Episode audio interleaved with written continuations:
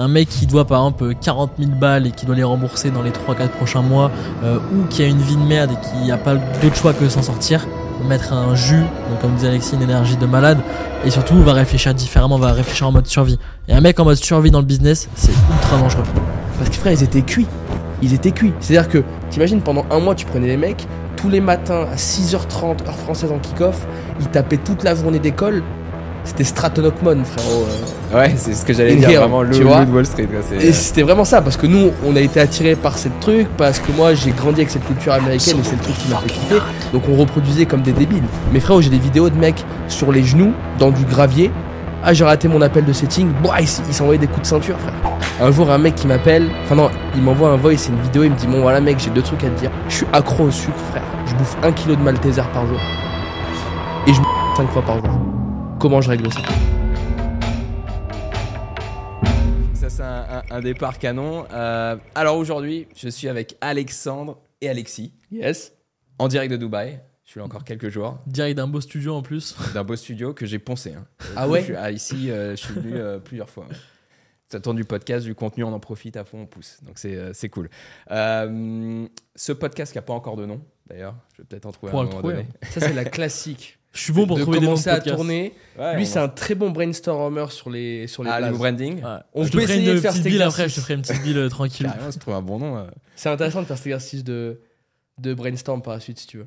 Mais pour faire un petit clin d'œil à des- d'autres gars qui tournent beaucoup de podcasts ici, qui s'appellent Sans Permission. Nous, on a toutes les permissions, donc on peut y aller. Euh, je vous laisse vous présenter en trois phrases, chacun. Allez, je t'en prie. Euh, je m'appelle Alexandre, j'ai commencé l'entrepreneuriat il y a 3 ans et on a monté plusieurs boîtes. Donc des boîtes dans le marketing, dans le marketing d'influence, dans la presse et notre plus grosse boîte qui est Closer dont on parlera après. Et puis à côté, je kiffe les sports extrêmes. Si tu veux, on pourra aborder ce sujet. En trois phrases. Ah ouais, une j'ai fait court, hein, j'ai fait le plus Ouais, court possible. Ça hein. fait short. Je m'appelle Alexis Mouli, j'ai 21 ans. Ah, déjà deux phrases. T'as 21 ans et toi, t'as quel âge, Alexandre 22. 22, ok. Alexis Mouli, 21 ans. Ça Et you look so much better. You look so much better when you smile. C'est la troisième phrase que j'ai envie de mettre. Non, écoute, voilà, j'entreprends. J'ai rencontré Alex il y a, je sais pas, 3, ans maintenant. Trois piges. ouais. Et ça fait 3 ans qu'on se lâche euh, moyennement, tu vois. No homo, mais on vit ensemble, on fait tout ensemble, on a créé Ah, plein vous- de boîtes ensemble. Ok. Vous vivez ensemble? Ouais, Ouais. une grosse partie de l'année. Après, enfin, on est tout le temps en voyage, donc on se capte, genre, je sais pas, genre 5-6 mois dans l'année, un truc Ouais, comme ça. 5-6 mois dans l'année. Mais c'est vrai que on, on est quand même très souvent amené à vivre ensemble, à être ensemble dans, dans- dans des appartes et tout. Moi, je suis issu du milieu sales à la base. C'est tout ce que j'ai fait, c'est mon ADN, c'est qui je suis. Je suis né bègue, je savais pas parler. J'avais pas d'oseille, c'était mes deux problèmes quand j'étais jeune. Pas d'oseille et je savais pas parler. Donc je me suis dit, c'est quoi euh, la compétence à développer qui peut me permettre de ramener de l'oseille et de réussir à communiquer? Sales, ça a été le skills qui, qui était le plus pertinent pour moi, le plus obvious. Et du coup, j'ai commencé à être vendeur, tu vois. Donc j'ai été vendeur et tout ce que je fais aujourd'hui, l'avantage de la vente, c'est que c'est un truc qui est propre et à la fois partagé par tous les business du monde. Donc on a la chance de pouvoir à la fois être très sélectif parce qu'on fait un truc très précis, très compliqué et très pointilleux, mais à la fois on a la chance de pouvoir être ultra broad parce que tout le monde a besoin de closers d'exception, de vendeurs d'exception et d'avoir un département commercial qui fonctionne, tu vois. Oh, par contre, là, avec les trois phrases. euh, moi, je suis niqué, tu vois. Moi, j'essaie de respecter l'exercice. On va, on va revenir sur tout ça et sur ce que vous faites aujourd'hui et sur la vente. On va parler beaucoup de vente, c'est vrai. Euh, on va en profiter. Mais moi, ce qui m'intéresse aussi, c'est euh, un thème là qu'on peut aborder, c'est l'association et s'associer, trouver un associé.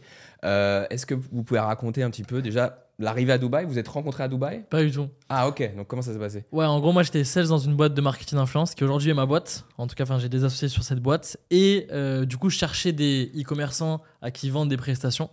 Il était sur des groupes euh, e-commerce, le jeune homme là-bas. Et euh, du coup, je l'ai prospecté. Et on s'est appelé. Et en fait, quand on s'est appelé, bah, il voulait pas de marketing influence. En fait, lui aussi dans les groupes de e-commerce pour tarter des e-commerçants en consulting. Et il m'a dit, mec, je suis pas du tout intéressé, je fais pas du tout de e-commerce, je comprends rien au e-commerce. Par contre, la vente, c'est quelque chose qui m'intéresse. Et moi, c'était quelque chose qui m'intéressait. Et j'étais déjà en train de créer un projet par rapport à la vente parce que je voyais qu'il y avait personne qui savait vendre. Et du coup, je l'ai eu comme ça et je lui ai dit, vas-y, mec, euh, viens, on lance un truc par rapport à la vente. Et deux semaines après, il s'est ramené chez WAM. En plus, ouais, il a une tête de, de mec dangereux, tu vois. Il s'est ramené chez moi deux semaines après. C'était sous la Je suis arrivé genre à... Ouais, C'est dur. Genre, je suis arrivé à Biarritz. Et j'arrive, je sais pas, un truc comme minuit 30 à Biarritz, les trains décalés tout. T'arrives à minuit 30 à Biarritz, pas un taxi, mon frère. J'ai fait genre, je sais pas, peut-être une heure et demie à marcher avec une valise qui pesait 30 kilos. Et pour te dire, il y a un truc qui m'a marqué, c'est que quand je suis arrivé chez lui, les roues de ma valise, elles étaient mangées. J'avais plus de roues de valise. Parce qu'en fait, là-bas, Biarritz, je sais pas pourquoi, il y a aucun trottoir qui est plat, mec. C'est Ouais, ultra rugueux. C'est des putains de cailloux de partout. Ça a été une tanasse pas possible. Et je suis arrivé là-bas trempé, avec une grosse redingote bien longue. J'étais full black. Et a commencé l'aventure. tu Et vois. du coup, ouais, après, on a commencé step by step. Et il y a un truc qui est cool, c'est que bah, on a. Tu sais, on est parti de zéro. Comme... Alors, je sais pas s'il y a beaucoup d'associations qui partent de zéro, mais vu qu'on n'avait rien encore à mettre sur la table, à part notre temps et notre énergie, bah, Mm. on a construit notre relation comme ça au début. Vous Et avez commencé à travailler ensemble On a commencé à travailler ensemble. et à se côtoyer du coup en, euh, en ouais. réel. Ouais, à se côtoyer en réel, exactement. Puis après, l'aventure, elle est un petit peu longue, mais euh, je pense qu'il définit le mieux notre association, c'est confiance ultime.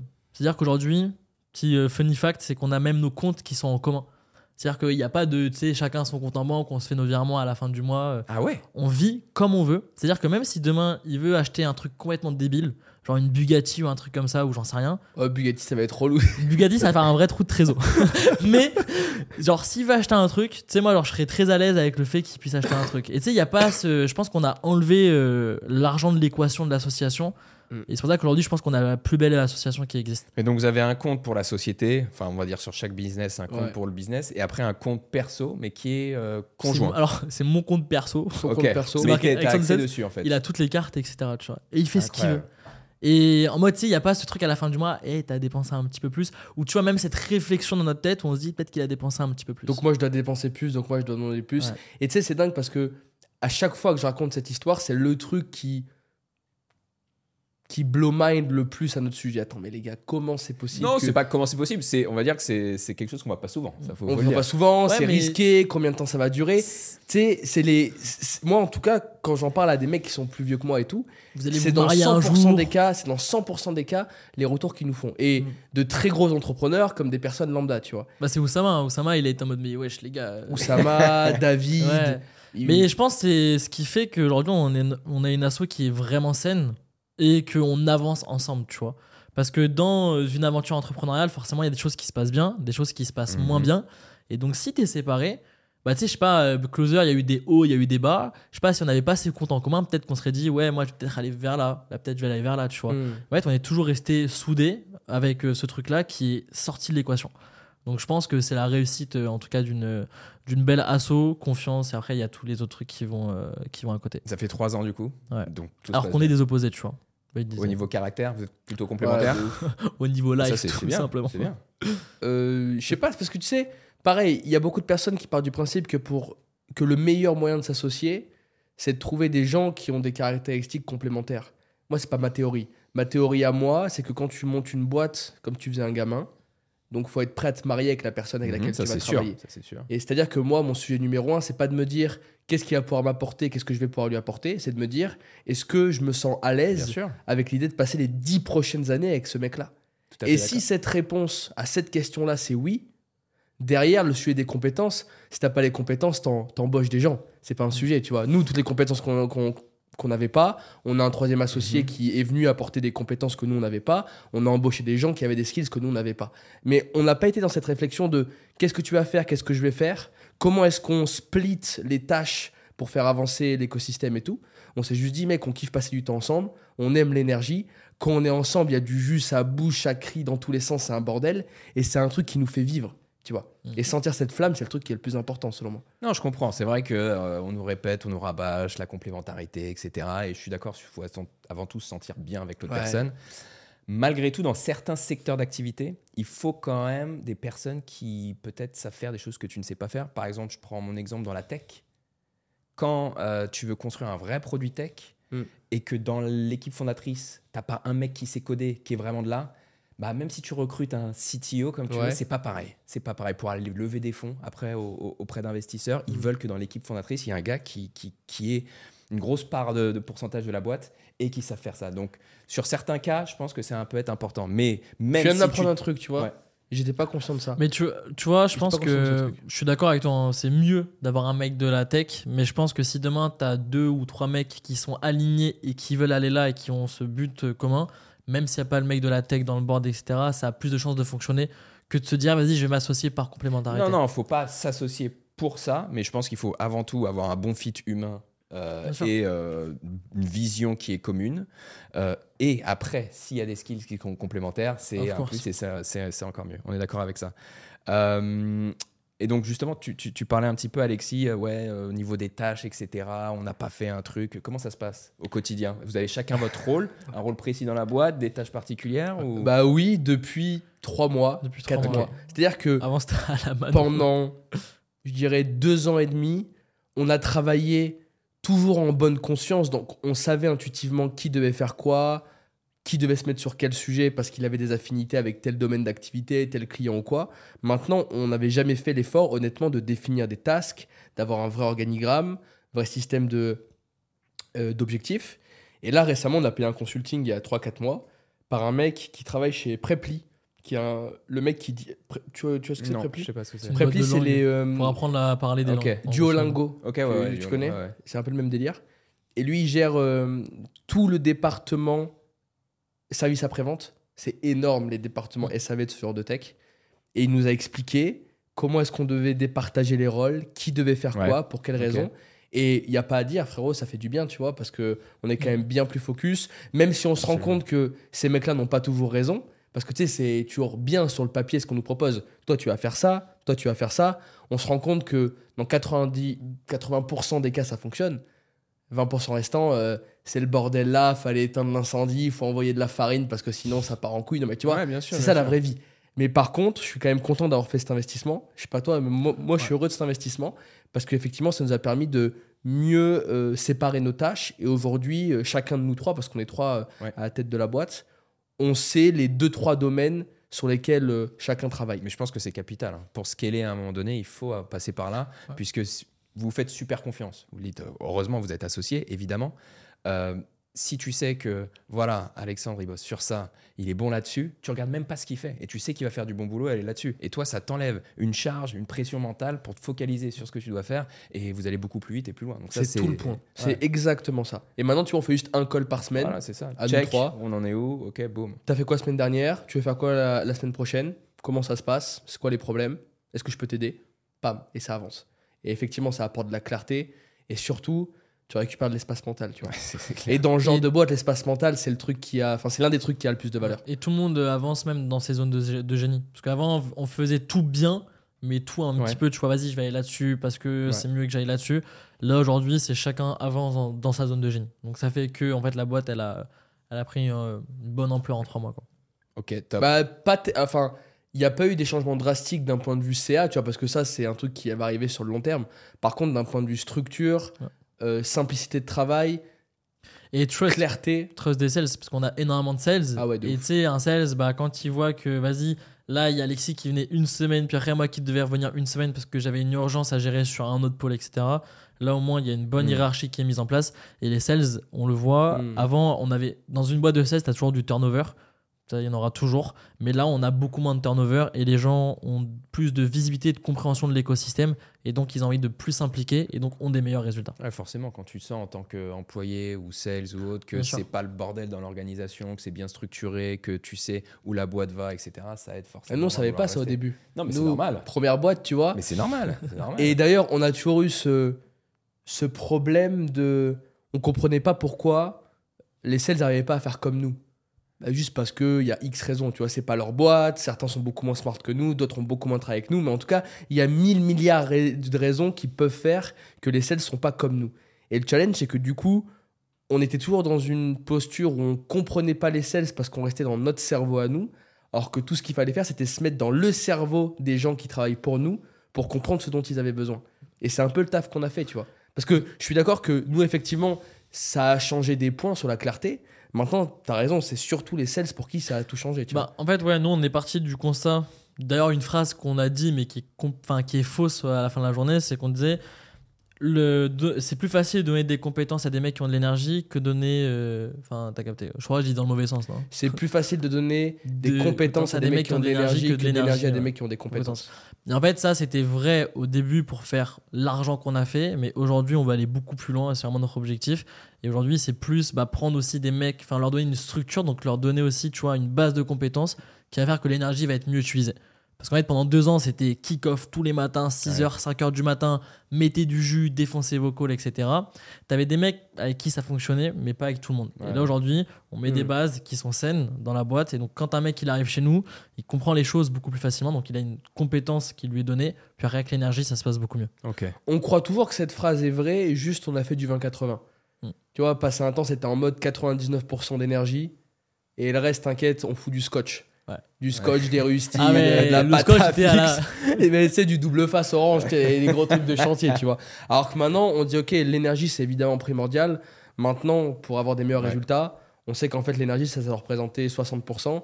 Les 40% restants, ça doit être des compétences solides, fonctionnelles. Le mec qui sait où il va, il sait pourquoi est-ce qu'il est là. Et ça, surtout, ça crée des personnes qui restent sur le long terme. Parce qu'avant, on avait honnêtement des aussi bons résultats, sauf que les mecs partaient au bout d'un mois. Pas parce qu'ils aimaient pas, parce qu'ils étaient cuits. S'était Ils étaient cuits. C'est-à-dire que, t'imagines, pendant un mois, tu prenais les mecs, tous les matins à 6h30, heure française en kick-off, ils tapaient toute la journée d'école.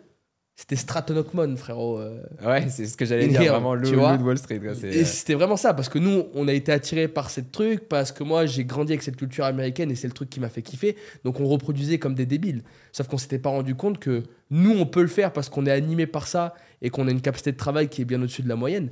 Sauf que des gens qui veulent juste gagner bien leur vie, être sales et kiffer, ils font, mais ils font Ouais. un mois, frère. Après, débile, ça on va voir. On va parler du, du business, que ça marche, que ça a marché quand même. Mm. Même sous ce format. Ah ouais, ça non, a marché, ça- sauf que c'était pas assez long terme Ouais, vision. tu ouais, vois. ouais. Et même, ça, ça marchait, mais euh, il y avait de la compréhension parfois de la part de clients. Tu sais, des clients, parce que vu que c'était que de l'énergie, bah, parfois ça fonctionne. Parce que c'était pas aussi bien structuré. Ouais. Donc parfois des deals qui pouvaient se cut avec des clients, euh, une moins bonne scalabilité, parce que même le CA a largement augmenté, c'est juste qu'on n'était pas en Q4. Là, on est en train de mettre notre stratégie qu'on a mis en place ces trois derniers mois sur le Q4, donc on va avoir des résultats qui vont être 10 fois mieux que l'année dernière. Donc tu vois, Ouais. parce que on est capable d'analyser, de donner des vraies, euh, des vraies réponses. On a engagé les bonnes personnes aussi pour donner les bonnes réponses aux clients. Et aussi bah, pour les sales, leur mettre une vraie structure, les mecs qui comprennent pourquoi ils sont là. Très, très intéressant. Alors, ça fait, je sais pas, peut-être 10 minutes, un peu plus qu'on parle déjà, mais on n'a pas vraiment expliqué c'est quoi votre business. Donc, euh, pour que tout le monde puisse comprendre et suivre la vidéo, et maintenant. euh, Bah justement, c'est une bonne question parce que ça va rejoindre justement le- comment est-ce qu'on a travaillé ensemble. Donc première chose, le constat c'était il y a personne qui sait vendre. Donc on a dit vas-y bah go on va apprendre aux gens comment vendre. Donc vendre des coachings sur comment vendre. Et donc c'était souvent avec des solopreneurs. Ouais. euh, On targetait des consultants, des coachs, Ouais. des formateurs, des sales. et qui des boîtes à taille humaine, tu vois. C'était vraiment Ouais. de l'auto-entreprise. Euh, le mec, il va avoir, il a trois clients, il en veut six. Donc on lui expliquait comment aller chercher ses trois clients, comment se pitcher, comment augmenter ses prices, etc.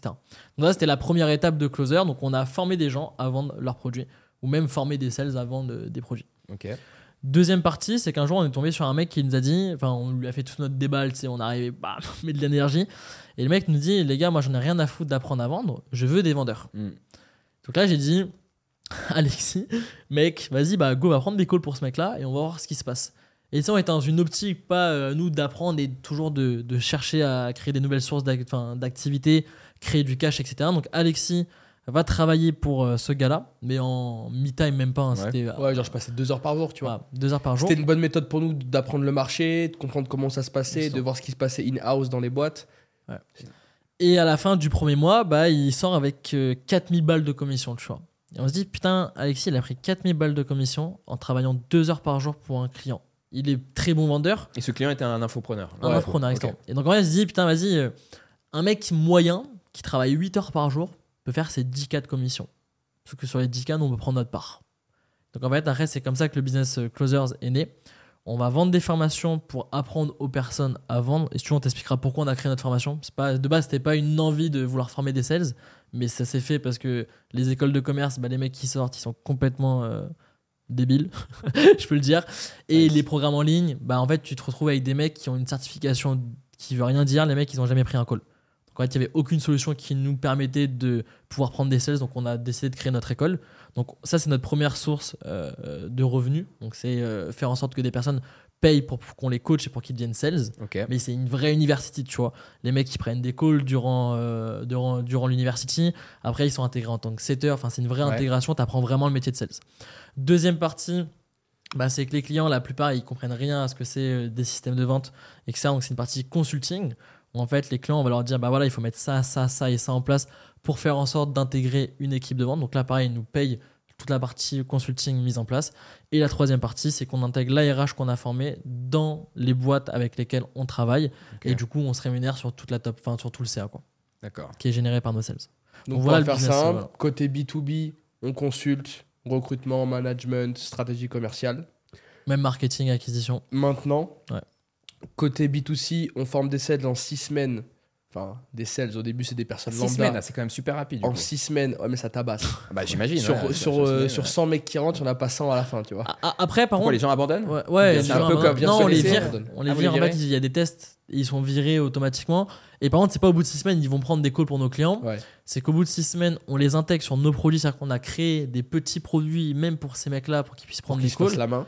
Voilà. Et on a développé toute une tech euh, où en fait, bah, c'est de, c'est euh, euh, sélection naturelle. C'est-à-dire que les mecs, en fait, s'ils sont bons, bah, ils ont plus de leads tous les jours. S'ils sont pas bons, ils sont limités en termes de leads. Et en fait, après, ils peuvent passer de produit en produit. Parce que tu as des produits qui sont plus stylés à vendre que d'autres. Donc, ils commencent avec des produits qui sont reinés. Et après, c'est le top. Ouais, non, pour apprendre, Ils c'est se sûr. fracassent, ils se pètent les dents. Mais où je suis en train de voir où c'est du génie, ce que vous faites, c'est que pendant cette formation, au début, ils travaillent gratos sur vos clients. Non, parce qu'ils sont rémunérés avec ah, une quoi qu'il commission. arrive, ils ont quand même la com s'ils vendent Ils ont la com, c'est voilà, c'est- et la c'est- formation. bien sûr. Et c'est nos produits. Et dire là, c'est exceptionnel. Bah, la différence, c'est que et- Comme c'est- bah en vrai, euh, c'est un peu le cas dans le sens où ils sont juste rémunérés à, à la commission et que là, pour le coup, c'est nos produits à nous. Donc on marge évidemment beaucoup plus sur nos produits à nous Ah oui, c'est vos que produits en sur les plus, produits de. on a créé des Des produits Ah, pour très ces malin, gars-là. très malin. Et donc après, une fois qu'ils Mais aussi parce qu'on peut steps- pas se permettre de mettre des parfaits débutants chez nos clients. Ouais, ça, Oui, Tu- ça- tu comprends ça bien, donc- un- Donc le point numéro un, 6 semaines de formation de base. Et formation, il y a des mecs qu'on dégage, il y a des mecs qui abandonnent parce qu'on leur demande d'aller vendre des cailloux dehors à des passants, Ouais. on leur demande Les de faire tests des trucs cool. de ouf. tu vois. Donc c'est en, Des vrais en- en examens de physique, malade. il faut être ici à Dubaï? Non, non, c'est six semaines de formation online. Chaque semaine, tu as des examens, des exercices à rendre. Et la dernière semaine, c'est une semaine d'examen complète dans lequel tu as plein de trucs, des roleplays, des calls à faire, etc. et. Ensuite, ils rentrent dans cette tech-là qui est en gros un centre de sélection, pour te la faire simple. Et là, ils doivent tous faire leur maximum, prouver que c'est les meilleurs. Ils sont limités en termes de leads s'ils sont pas bons. Ils Et la peuvent tech, aller elle est plus loin folle. s'ils Parce sont que bons. tu vois alors les La number one, tu vois les number two, tu vois les mecs qui jump sur un produit qui est plus cool. Donc en fait, on a gamifié, et c'était le but Très de cool, cette ça. tech. Mm. C'est une gamification. Et en fait, depuis qu'on a mis ça en place, déjà, on a trois fois plus de résultats sur ces produits. euh, Ouais. sur ces produits. Et nous, ça nous permet de sélectionner les meilleurs pour les mettre chez, Chez nos, nos clients. clients. Du coup, tu vois. Donc en gros, ils restent là-dedans avant qu'ils soient parfaitement formés pour pouvoir aller au step Mais dessus. donc du coup, il y a une partie des gens qui ont été formés qui sont peut-être moyens en termes de résultats, tout du moins durant les six semaines. Mm. Est-ce que ces personnes-là, quand même, vous leur promettez, vous les mettez Ils dans ont un job. système? Ils ont quelque Ils chose ont, et en fait, ils sont dans la tech. Et dans la tech, en fait, ils restent à vie s'ils veulent. Ah oui, Il d'accord. y a pas de, on les vire pas de la tech. Mais tu sais, au bout d'un moment, les mecs Ils ils se virent prendre 20 eux-mêmes. calls, 30 Ouais. calls. Après, ils Parce que passent c'est à du 10 calls. seeding, Ah. c'est dur, c'est rémunéré évidemment bien moins bien que closing sur des très gros produits où c'est super sympa. Donc par définition, c'est dur. Mais en fait, c'est très rare. Nous, il y a une règle qu'on s'est fixée chez nous, tu c'est un peu dans nos, dans nos tasks. Euh, t'as le droit de pas être bon, t'as pas le droit de pas vouloir monter en compétence. Moi, c'est très ok qu'un mec soit, soit claqué. Par contre, qu'il soit là tous les jours à me poser des questions, à me demander putain, attends, là, et pas venir me dire ah frérot, j'ai fait cet appel, dis-moi pourquoi je suis pas bon. Eux, je leur réponds ah, par contre, écoute, j'ai fait cet appel. Regarde, je t'envoie le loom. À telle minute, le mec qui m'a dit ça, j'ai pas su quoi répondre. Qu'est-ce que j'aurais pu dire Mhm. pour contrer l'objection pour que ça se passe mieux? Ce gars-là qui est vraiment dans une démarche de progression, de comprendre, Curieux, d'apprendre des sûr, choses, ouais. évidemment qu'on le fait avancer, tu vois. Ouais. Et même, si tu regardes les résultats sur les réunions qu'on fait avec les sales, euh, t'as- enfin, c'est comme dans une classe. Hein. Tu as les mecs au fond de la classe qui foutent rien et qui sont avachis sur leur table. Tu as les mecs au premier rang qui posent les questions. Ouais, bien sûr. Et les mecs qui posent les questions et qui ont leur caméra et qui sont euh, tu sais, bien coiffés, bien habillés, c'est c'est tout con. hein. Ouais. Ces mecs-là qui réussissent. Mais t'es dur là-dedans parce que moi j'étais un mec du fond de la classe et pourtant j'ai réussi, tu vois. Ouais, t'as changé. Ben, en fait, là où c'est pas facile, le, le Tu constat fond de la classe et bosser. Exactement. Mais euh, il s'avère que dans la partie, pour être un bon sales, l'attitude est ultra importante. Et le fait d'être déjà bien sapé le matin, frère. Mais t'imagines, t'arrives sur un kick-off, les mecs qui sont comme ça, vachis, en, en train de Ah. dormir, ils se bavent dessus et tout, ça va pas du tout, tu vois. Moi, le nombre de personnes que j'ai virées en me disant Attends, mec, tu fais quoi là? T'es là, mec, il y a, y a Il ton marche. coca du domac d'hier qui est encore posé sur ton matelas et tout. Vas-y, casse-toi de là. Démarre des clopes en plein. qui Mais donc pour rejoindre l'académie, c'est payant. Oui. Si moi je veux la rejoindre. Ouais. Et c'est combien du coup pour euh, 2 k rejoindre 5. Ok. Si tu veux, on peut faire ou après. plus. euh, plus. Un code promo plus. pour. euh, 2K5, c'est off de base. Après, il y a un mentoring qui est à 5K. Ok. D'accord. Et après, on a une petite porte qui s'appelle Certi Closing, Ouais, qui est un tout petit produit. Et là, c'est la petite porte. euh, Certi closing. Ouais. Ouais. En gros, c'est une porte. Closers. certification. Ça s'appelle, c'est par un OPCO, donc c'est 100% financé. Et là, par contre, là, c'est t'as autre 3 jours de formation, donc t'es personne. Après, tu démarres, mais euh, limite euh, à poil. Et là, c'est vraiment bah, montre que t'as l'écro parce qu'on te donne, on donne pas de notre temps. Donc c'est à pareil, tu as, trois jours de formation avec un de nos formateurs. C'est moi qui ai créé toute la formation de trois jours, etc. Tout est certifié. Et ensuite, tu rentres dans la même tech que les autres. Sauf qu'évidemment, tu rentres avec un bagage qui est euh, bien moins intéressant. Mm. Les autres, ils ont passé six semaines, ils sont comme des dingues, ils veulent tout arracher. Donc évidemment que ça va être les premiers à être sélectionnés parce qu'ils ont beaucoup plus de skills. Toi, tu sors de trois semaines, mais euh, trois jours. Mais en fait, c'était intéressant et je voulais ça absolument quand ils me l'ont proposé parce que il y a quand même des mecs qui ont pas d'oseille, qui sont au fond d'un tiers ou quoi, et qui méritent d'avoir leur chance, tu vois. Qui veulent le faire, qui sont chauds, qui ont la dalle, qui ont de l'énergie. Et je trouvais ça dommage de leur fermer complètement la porte. Parce qu'à contrario, on a eu tellement de mecs qui nous ont payé ultra cher pour être formés, ouais. mentorés, mais Qui qui aura n'ont jamais taffé, tu vois. Et puis après, faudrait, enfin, on pourra parler du, Oh, du système. j'expose, euh, ouais. Oh, on pourra parler du système University, mais c'est Romain. Oh, on se croirait le vendredi soir. C'est Romain qui l'a développé, notre autre associé. Et Ouais. euh, c'est euh, ultra ingénieux. Enfin, vraiment, justement, c'est notre autre associé qui a tout cet aspect, euh, tu sais, vraiment euh, cérébral, euh, process, etc. Donc complémentarité. On revient dessus sur l'association, il est complémentaire. Ah ouais, manière- Romain, Et parce que lui, il est venu 100% par la suite. Ouais, ouais. Romain. Mais c'est un assos quand même. on- ah oui, ah, oui, mais c'est à associé. 33, c'est Ouais, c'est vraiment un bête de pote, avoir, euh, pour avoir les mêmes comptes bancaires. C'est juste que bah, il est plus âgé. Il a, Il une, a une meuf, avec du qui coup- moi aussi. Mais tu sais, lui, il vit avec elle et tout. Ah, donc, euh, justement, c'était des questions, j'allais venir après par rapport à l'association, mais euh, ça, on est. on Et donc, tu vois, donc c'est pour ça qu'on n'a pas la même association comme Alexis et moi on a, parce qu'on habite ensemble, on a les mêmes comptes Ouais. bancaires, euh, on part en vacances souvent ensemble. Et Romain, à côté, mais on se voit tous les jours, on s'appelle tous les jours. Et justement, c'est grâce à lui que University et que Closer, tu vois, justement, a cet aspect carré, process, etc. Ouais. Parce que bah, il a ses skills, que bah, il a fait du business, fait quoi 10 piges qui est dans le business. Donc bah, il comprend Il a les fait choses. des grandes écoles, il a un cerveau qui a- est différent du nôtre, etc. Il est plus âgé aussi, il a 31 ans, donc euh, forcément bah, plus de carré, process, etc. Mais du coup, tout le Il faut système- qu'on le dise parce que la dernière fois, on a fait un podcast, on va pas parler de lui et il nous a mis une lamelle, frère. mode, attendez, vous êtes que, sérieux, que les gars, nous que du cœur. C'est que du love, Ouais. mon Rob. Mais ça. par contre, non, par contre, no joke, c'est euh, le système University. Nous, on le faisait à l'arrache avant. Et Que avec de l'énergie. Et là, euh, je vois, tu sais, nous, on était là, on faisait entrer quoi, max 30, 40 personnes par mois. Là, aujourd'hui, c'est des centaines de personnes qui rentrent tous les mois C'est des batchs ou c'est des Ouais. batchs où chacun peut rentrer quand il veut Non, non, c'est ça, donc c'est c'est 6 des- semaines. c'est Enfin, t'as deux lancements par mois. Ok. Deux. Sur la partie University, donc la partie payante, tu as deux sections par mois qui sont lancées. Et sur Johnny Closers, euh, c'est une, non, c'est trois formations par semaine de trois jours. Ok. Et là, on va arriver à des milliers de personnes formées. Donc, pour former des milliers de personnes par mois, Il faut avoir du process, ça ah, il sûr. faudra du. Et qui, sont vos clients du coup euh, de l'autre côté? Les gens parce que je rentre dans la formation six semaines je suis plutôt bon donc du coup j'ai des produits à vendre c'est quel type de produit? C'est nos produits à nous. Il y a Ouais. du à donc il y a. Certi Closing Ouais. et il y a Certi euh, Média. Média. ok Euh, donc qui est euh, comment devenir, euh, c'est par rapport à tous les métiers du marketing online.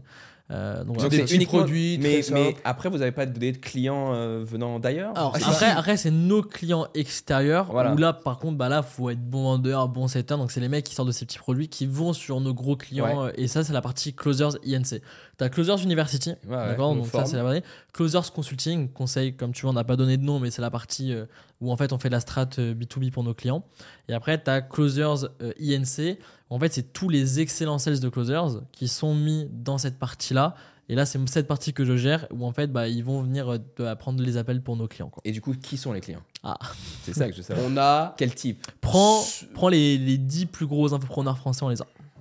ok Ou on les a eu. donc Les gars, tous les gens, tous les mecs que vous suivez sur Insta, sur YouTube, les TikTok, les podcasts et tout, vous prenez les, les 50 mecs les plus connus en France, même je pense les 80 mecs les plus connus en On a France. travaillé avec eux, on a vendu leur service ou on continue à vendre leur service. C'est pas compliqué. Ouais.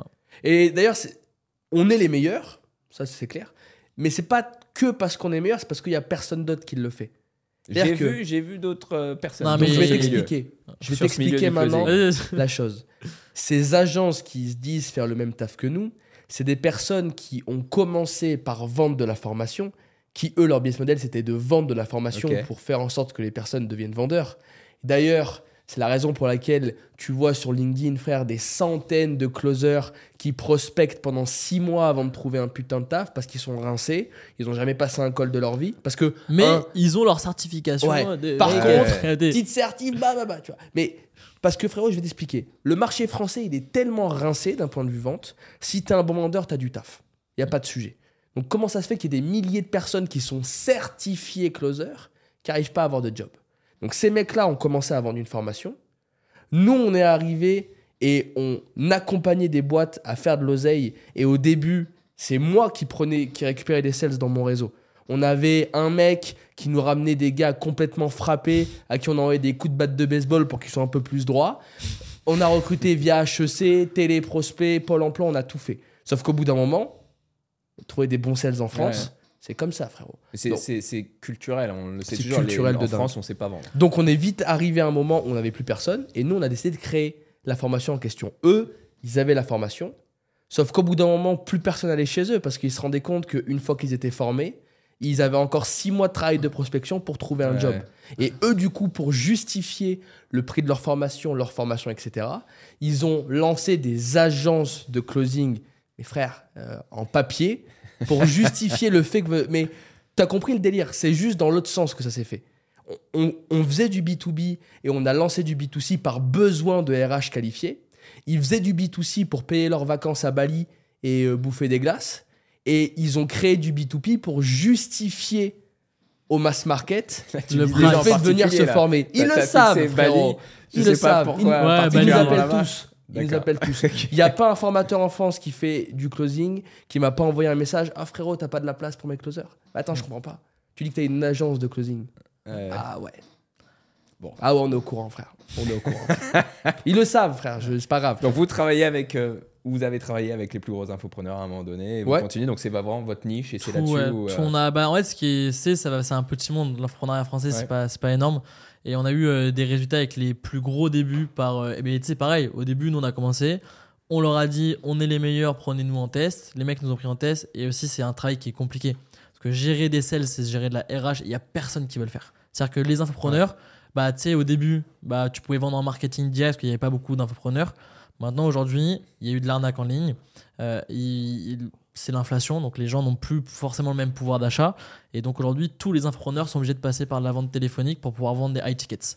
Ouais, non, c'est. Ça, c'est- tu vois, c'est le game. Donc, c'est-à-dire que- C'est vraiment que ça. Bah, Les tous les mecs, CPL explosent et tout. les mecs, bah du coup, bah ils ont fait d'abord, on on a commencé avec, euh, on a eu de la chance, enfin pas de la chance qu'on allait chercher le contrat, mais on a commencé avec un des plus gros du marché français, même voire le plus gros. Et du coup, on a eu des résultats de malade. Et du coup, de là, bah forcément, on a réussi à proof, et après, tous vous les ouais. Et puis comme en plus, on n'est pas arrivé que sur la partie closing, nous on est arrivé en apportant une nouvelle version que moi j'avais bien compris dans la culture américaine sales, c'était la partie setting. Autrement dit, on ne disait pas que Donc est-ce que on tu prend peux des appels. pour les Ouais, personnes bien qui sûr, je vais, pas je vais détailler. Donc, ce qu'on appelle un closer, même si en vrai j'ai du mal à utiliser ce terme aujourd'hui parce que c'est un tiroir dans lequel on fout tout et n'importe quoi. C'est le nom de ta boîte. hein. Ouais, mais c'est la raison pour laquelle ça me fait chier, frérot. Euh, c'est une personne qui est censée prendre des appels qualifiés qui lui arrivent via un système de booking. Calendly, Google Calendar, Anyway. Très un simple. setter, c'est une personne qui est censée requalifier des leads qui ont opt-in. Alors, opt-in, ça signifie euh, rentrer. Tu sais, quand tu cliques sur une pub et qu'il y a écrit euh, Je t'invite à me donner ton mail, ton prénom, ton, Ton numéro de téléphone. Tu téléphone pour seras avoir tiré au sort quatre pour. petites vidéos gratuites, et ben ça, quand tu fais ça, frérot, euh, la personne qui a créé la page récupère ta data. Cette data a une valeur, c'est un coût par lead. Et les setters sont là pour rappeler ces leads en question, les réchauffer, les préqualifier et les envoyer vers du closer. Et c'est là où on a réussi à créer un gros edge parce que nos clients étaient déjà évidemment intéressés par avoir du closing.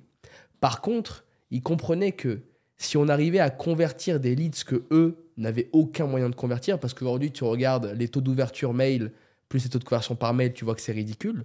On est en capacité de relancer 100% des gens qui avaient laissé leur numéro de téléphone en les appelant, passant du temps avec eux, les renvoyant vers des closers et faire en sorte que ça soit closé. Et ça, c'est là où on a créé un edge de dingue parce que les mecs se disaient, bah, il s'avère qu'en fait, les closers, si je passe par ton agence Ou si je le recrute en Je interne, paye X% de Ouais. plus. je vais payer moins, donc c'est peut-être plus intéressant pour moi en réalité de recruter en interne. Par contre, ch- choper des bons setters, les manager, les gérer, c'est Ah, une prise de tête sans nom. sûr. Et puis après, j'ai aidé aussi des milliers de data parce que tu il y a beaucoup plus de personnes qui opt-in sur tes pages que des personnes qui vont jusqu'au bout, donc prendre l'appel. C'est-à-dire que tu as des milliers de data à traiter et ça, bah, il n'y a pas grand monde qui. Et t'as plein de steps différents, tu vois. T'as le mec qui clique sur la pub, le mec qui opt-in, le mec qui regarde le webi, le mec qui book un call. Et ça, c'est un taf de savoir où le mec s'est arrêté, quel discours tenir en Mhm. fonction de l'endroit où il s'est arrêté. Et c'est aussi ça l'une de nos expertises, tu vois. De venir chez quelqu'un, lui dire écoute, t'as tel type de data, en fonction de là où il s'est arrêté, voilà exactement ce que tu dois lui dire. Parce que tu vas pas parler de la même personne, de la même manière, à une personne qui est venue à un webinar qu'à une personne qui s'est inscrite à un webinar mais qui n'est pas venue. Absolument. Tu vois. Ils sont pas au même stage du, Et- du funnel. hein, Et en, et en plus, au niveau de la rentabilité, parce que si par exemple tu mets 1 euro pour avoir 4 leads, imaginons, tu en as peut-être deux qui vont euh, prendre l'appel, donc un qui va être converti, donc tu mets 1 pour faire 3, bah tu as remboursé ton 1 et tu as fait 2 de plus. Et tout le reste, ça va être du gras. Donc en fait, le, setting, Ouais. c'est le gras du client. C'est là où vraiment il va aller chercher sa rentabilité Ouais. plutôt que rembourser ses ads, rembourser ses équipes. Donc ça, c'est le front line, c'est les call calendly qui sont pris. Après, le second line, c'est là où vraiment il va chercher sa rentabilité. Quoi. Parce que t'as as compris, c'est de l'oseille qu'ils auraient pas fait autrement. Ouais, bien sûr. Et ça qui était excitant pour eux. Non, mais attendez, c'est trop stylé. Ouais. Donc là, tu me dis que c'est des. J'ai des numéros. Et en plus, nous, on avait des mecs. Alors, ouais, voilà, euh, moi, j'ai 400 000 numéros de téléphone. Ah bon? Et tu fais quoi? Bah, c'est-à-dire, je fais quoi? Bah, je sais pas, tu les appelles. Mais on envoie des mails, nous. Le mec, il disait ça, premier duck, tu vois. J'ai 1% de taux de version. Nous, on était là, frère, on était en syncope. Putain, il envoie des mails, frère.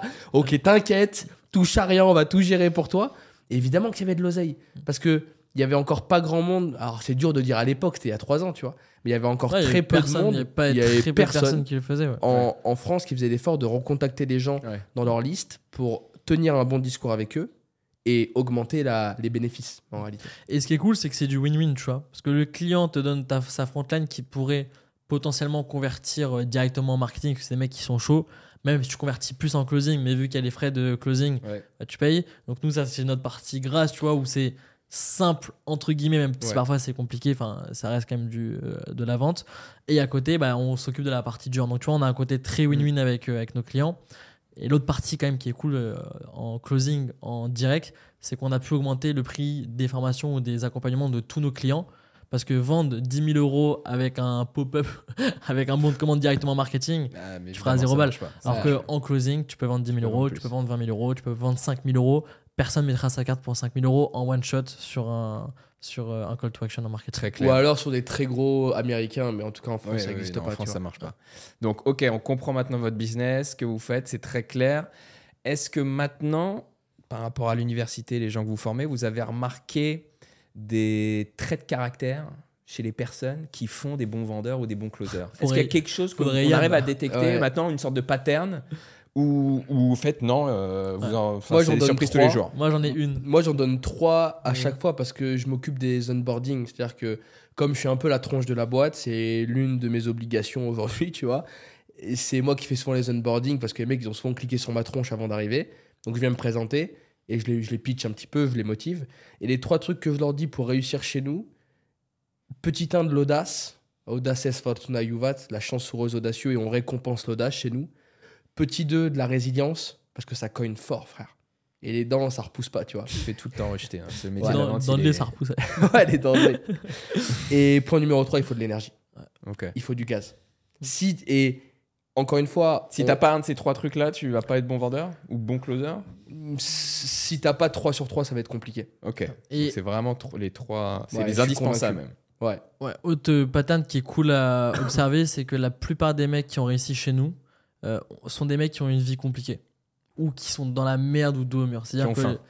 Ouais. Ouais, ouais, mais en fait, c'est fin par obligation. C'est-à-dire, alors, c'est, tu sais, il y a des gens qui sont venus, papa, maman derrière, ou, euh, tu sais, le chômage qui tombe tous les mois. Donc, ils sont en mode, vas-y, c'est ok, je prends mes calls, etc. Un mec qui doit, par exemple, 40 000 balles et qui doit les rembourser dans les 3-4 prochains mois, euh, ou qui a une vie de merde et qui n'a pas d'autre choix que s'en sortir, Hmm. mettre un jus, donc comme disait Alexis, une énergie de malade, Ouais. et surtout, va réfléchir différemment, va réfléchir en mode survie. Et un mec en mode survie dans le business, c'est ultra Bien dangereux. sûr. Frère, tous les domaines, c'est c'est évident. c'est dangereux. Ah, c'est ultra dangereux. Ah, T'as rien à perdre. hein, donc, euh, rien à perdre. Sun Tzu disait ça. Si tu veux encercler un village, laisse une toute petite porte de sortie. Parce que si tu laisses aucune porte de sortie, les mecs au milieu, ils savent qu'ils ont rien à perdre. Et Alors, ils vont- frère, là, ils vont y aller et ils vont te secouer, tu vois. Et c'est tout le sujet. Ces mecs-là, ils ont pas de plan B, frère. Nous, les gars qui ont vraiment réussi chez nous, ils sont arrivés sans aucun plan B. Et en fait, pourquoi? Parce que le domaine commercial, c'est simple. C'est 99% d'amateurs et 1% d'experts. Le problème, c'est que arriver dans les 1% d'experts, ça demande vraiment beaucoup de temps, beaucoup d'énergie, beaucoup de dedication. C'est dur. Vraiment, c'est putain de dur dans faut les 10 000 1%. heures pour euh, devenir expert, je crois. Tu ça, vois, c'est faut- ça la faut- stat. C'est Exact. vraiment trop compliqué. Donc, le seul moyen que quelqu'un arrive dans ce 1%, c'est qu'il ait juste pas le choix d'y arriver. Et qu'il fasse tellement d'appels parce qu'il a besoin de payer ses factures, parce qu'il a besoin de bouffer un peu mieux à la fin du mois, parce qu'il rêve de prendre une business class ou de partir aux Maldives. Toutes ces obligations-là, parce que lui, il s'oblige et il se dit que c'est la seule issue pour vivre comme il faut et pour avancer, c'est le seul moyen pour lui d'arriver dans ce 1%. Par contre, ce qui est dingue, c'est que à la seconde où tu arrives dans le 1%, C'est- tu voles après. Tu voles parce que tu es bien au-dessus de tout le monde. Et du coup, c'est des gens qui, pendant une grosse période de leur vie, n'ont eu au- pas d'autre choix que de travailler comme des dingues et arriver dans le 1%. Mais une fois qu'ils y sont et qu'ils ont changé de life, évidemment qu'ils continuent à le faire. Parce que c'est devenu simple pour eux, étant donné qu'ils sont devenus des experts. Tu vois. Et, et puis même, tu sais, hormis le côté expert, euh, quelqu'un qui a de l'argent de côté ou tu vois qui fait du closing alors qu'il a déjà de l'argent de side, il va- fin d'appel, je dois y réfléchir, pas de souci, réfléchissez. Un mec qui a pas d'autre choix que de prendre de la thune à ses prospects, tu vois, who's got my money, bah le mec il va aller le tabasser sur, sur de l'objection. Eh ouais. Et pour la bonne raison, tu vois, c'est pas tabasser pour tabasser, parce qu'en plus on vend des bons produits, donc faire sortir les mecs de leur zone de confort à la fin d'un appel. Tout Et tenter. voilà, mais tu sais, c'est dans cette mentalité de Ouais. c'est le mec en face qui a mon argent, faut que j'aille le récupérer. Mais ouais, de ouf. Alors que le mec ça, c'est dur a pour pas les besoin Français, d'argent, mec, hein. ouais. Ça, ça siffle dans les oreilles quand on dit ça. Who's got my money? Mais quand Cardone dit Ça, ça, faut pas le dire en anglais, hein, c'est c'est un marché français. bah, je pense que justement, il faut le dire en anglais pour éviter qu'ils comprennent. Tu vois, sinon, il va se faire lyncher. euh. Non, non, non. Bah, soit ça va être son épisode le plus, le plus hype et le plus viral. Oh là, t'as fait un Reels avec une meuf euh, OnlyFans, ça va péter fort. hein. Ah ouais, bah, c'est- Qu'est-ce que ça marche quand les meufs viennent parler des sujets un peu taquins, frérot. Une meuf qui dit Ouais, moi je consomme du contenu OnlyFans comme ça. Ah, Pourquoi Mais pourquoi tu fais ça? Ah, j'aime bien me rincer l'œil, frère. Ali. 200 000 vues upfront, le truc. C'était intéressant, je voulais découvrir plus sur ce business. Mais bon, je vous invite à aller regarder. Arrête du coup. un petit non, je te- peu. sincèrement, connaître les coulisses derrière. Bah, Qu'est-ce que c'est le quotidien du, du, du modèle OnlyFans? Bah, Alex, je peux t'en parler un petit peu. Ouais. On a, on a. Toi aussi, tu fais du management? Quoi? Tu fais du- Non, Ah, nous on a. Je dirais pas jusqu'au bout de la pensée, mais on a monté un système de vente dans une agence euh, OnlyFans. Ok. Donc on connaît Donc, pour te la faire simple, on est associé à, à deux mecs qui sont dans le secteur artistique, euh, un très gros DJ qui est dans le top 10 des DJ Tech euh, actuellement, et son manager qui sont des super bons amis à nous. Et eux, ils avaient des contacts de beaucoup de modèles. Et nous, le seul skills dans lequel on est bon, c'est le marketing et la vente. Donc, on a créé Sexters University. Frère, très sérieux. Pour former des chatters. où on formait des, Ouais, très bien ça. des chatters et comme on a des agences marketing etc on s'occupait aussi du marketing de certains profils tu vois c'est la raison pour laquelle les colis on les connaît un petit peu Et ça existe toujours cette, euh, cette Ouais. agence de chatters Ok, c'est très on travaille plus dedans enfin je veux dire on a tout automatisé tu vois Ouais, mais c'était drôle parce que tu sais, on devait faire les scripts euh, de vente, Ouais. etc. Et genre. Ah, c'est sûr que c'est un autre monde, hein. tu vends pas la même chose. hein. Ouais, et j'ai bien aimé travailler dessus, mais par contre, tu vois, après, euh, d'un point de vue euh, karma, ouais, et éthique, genre, je suis content de pas avoir travaillé dessus toute ma life, quoi. Genre, Ok. vraiment, c'était. et surtout les problématiques qu'il y avait à gérer ça te mettait dans le mal tu vois parce que bah, la- problématique d'un setter dans la vraie vie c'est un mec qui prend pas assez d'appels moi je devais gérer des sexteurs les mecs qui se branlaient 4-5 fois par jour à force d'avoir des, vu- des Ouais, vidéos et des photos de cul tu vois et, et- on a eu ça et- aussi chez Closer. on a- et- ah ouais putain ouais. Oh, on a eu des Non, mais histoires. mec, on, on a eu des cas chez Closer. Un jour, un mec qui m'appelle, enfin non, il m'envoie un voice, c'est une vidéo, il me dit Bon, voilà, mec, j'ai deux trucs à te dire. Je suis accro au sucre, frère. Je bouffe un kilo de Malteser par jour La vache. et je me branle cinq fois par jour. Comment je règle ça? Et c'était gaulerie parce qu'en fait, c'est un mec qui avait fait tellement d'argent en si peu de temps que t'as compris, l'argent c'est de la dopamine à la fin de la journée. Il a explosé. Il a explosé, mec. Mais dans quel sens? Bah, dans le mauvais sens du terme. c'est- C'est-à-dire que toute Ça, la c'est journée. malheureux. c'est- Enfin, il va Ah mais c'est ultra euh, malheureux frérot. Il gagnait blindé d'argent, il bouffait un kilo de Malteser, il se branlait 5 fois par jour. Parce qu'il avait besoin d'avoir la dopamine sans arrêt, sans arrêt. Et Ah ça a été un gros travail de détox. Lui dire mec, remets tes process, lève-toi tôt, couche-toi tôt, nani, La et gratification instantanée, c'est dangereux. hein. Que ça soit du Ah, sucre de ouf. ou autre chose. Mais de ouf. Mais ça, je dis Closer, parce qu'au début, comme disait Alexis, on a recruté. euh, maintenant, c'est du- des mecs, enfin, plus ou moins corpo qu'on recrute. Mais au début, on a recruté. Mais elle manque un peu cette époque, je te dis la vérité. C'était une époque de masse que, en fait, on a recruté que des mecs qui sont partis dans les pays de l'Est. Et en gros, leur mindset, c'est travailler toute la journée et baiser des putes. C'était ça leur mindset. Donc, tu vois, déjà, tous nos employés, c'était des mecs qui sortaient de ça. Donc, t'as compris le délire. donc les Il y avait et, de la testo, frère. et tu sais et les mecs très euh, voilà donc c'est très euh, genre qui va soulever le plus, qui va bouffer le plus de prot.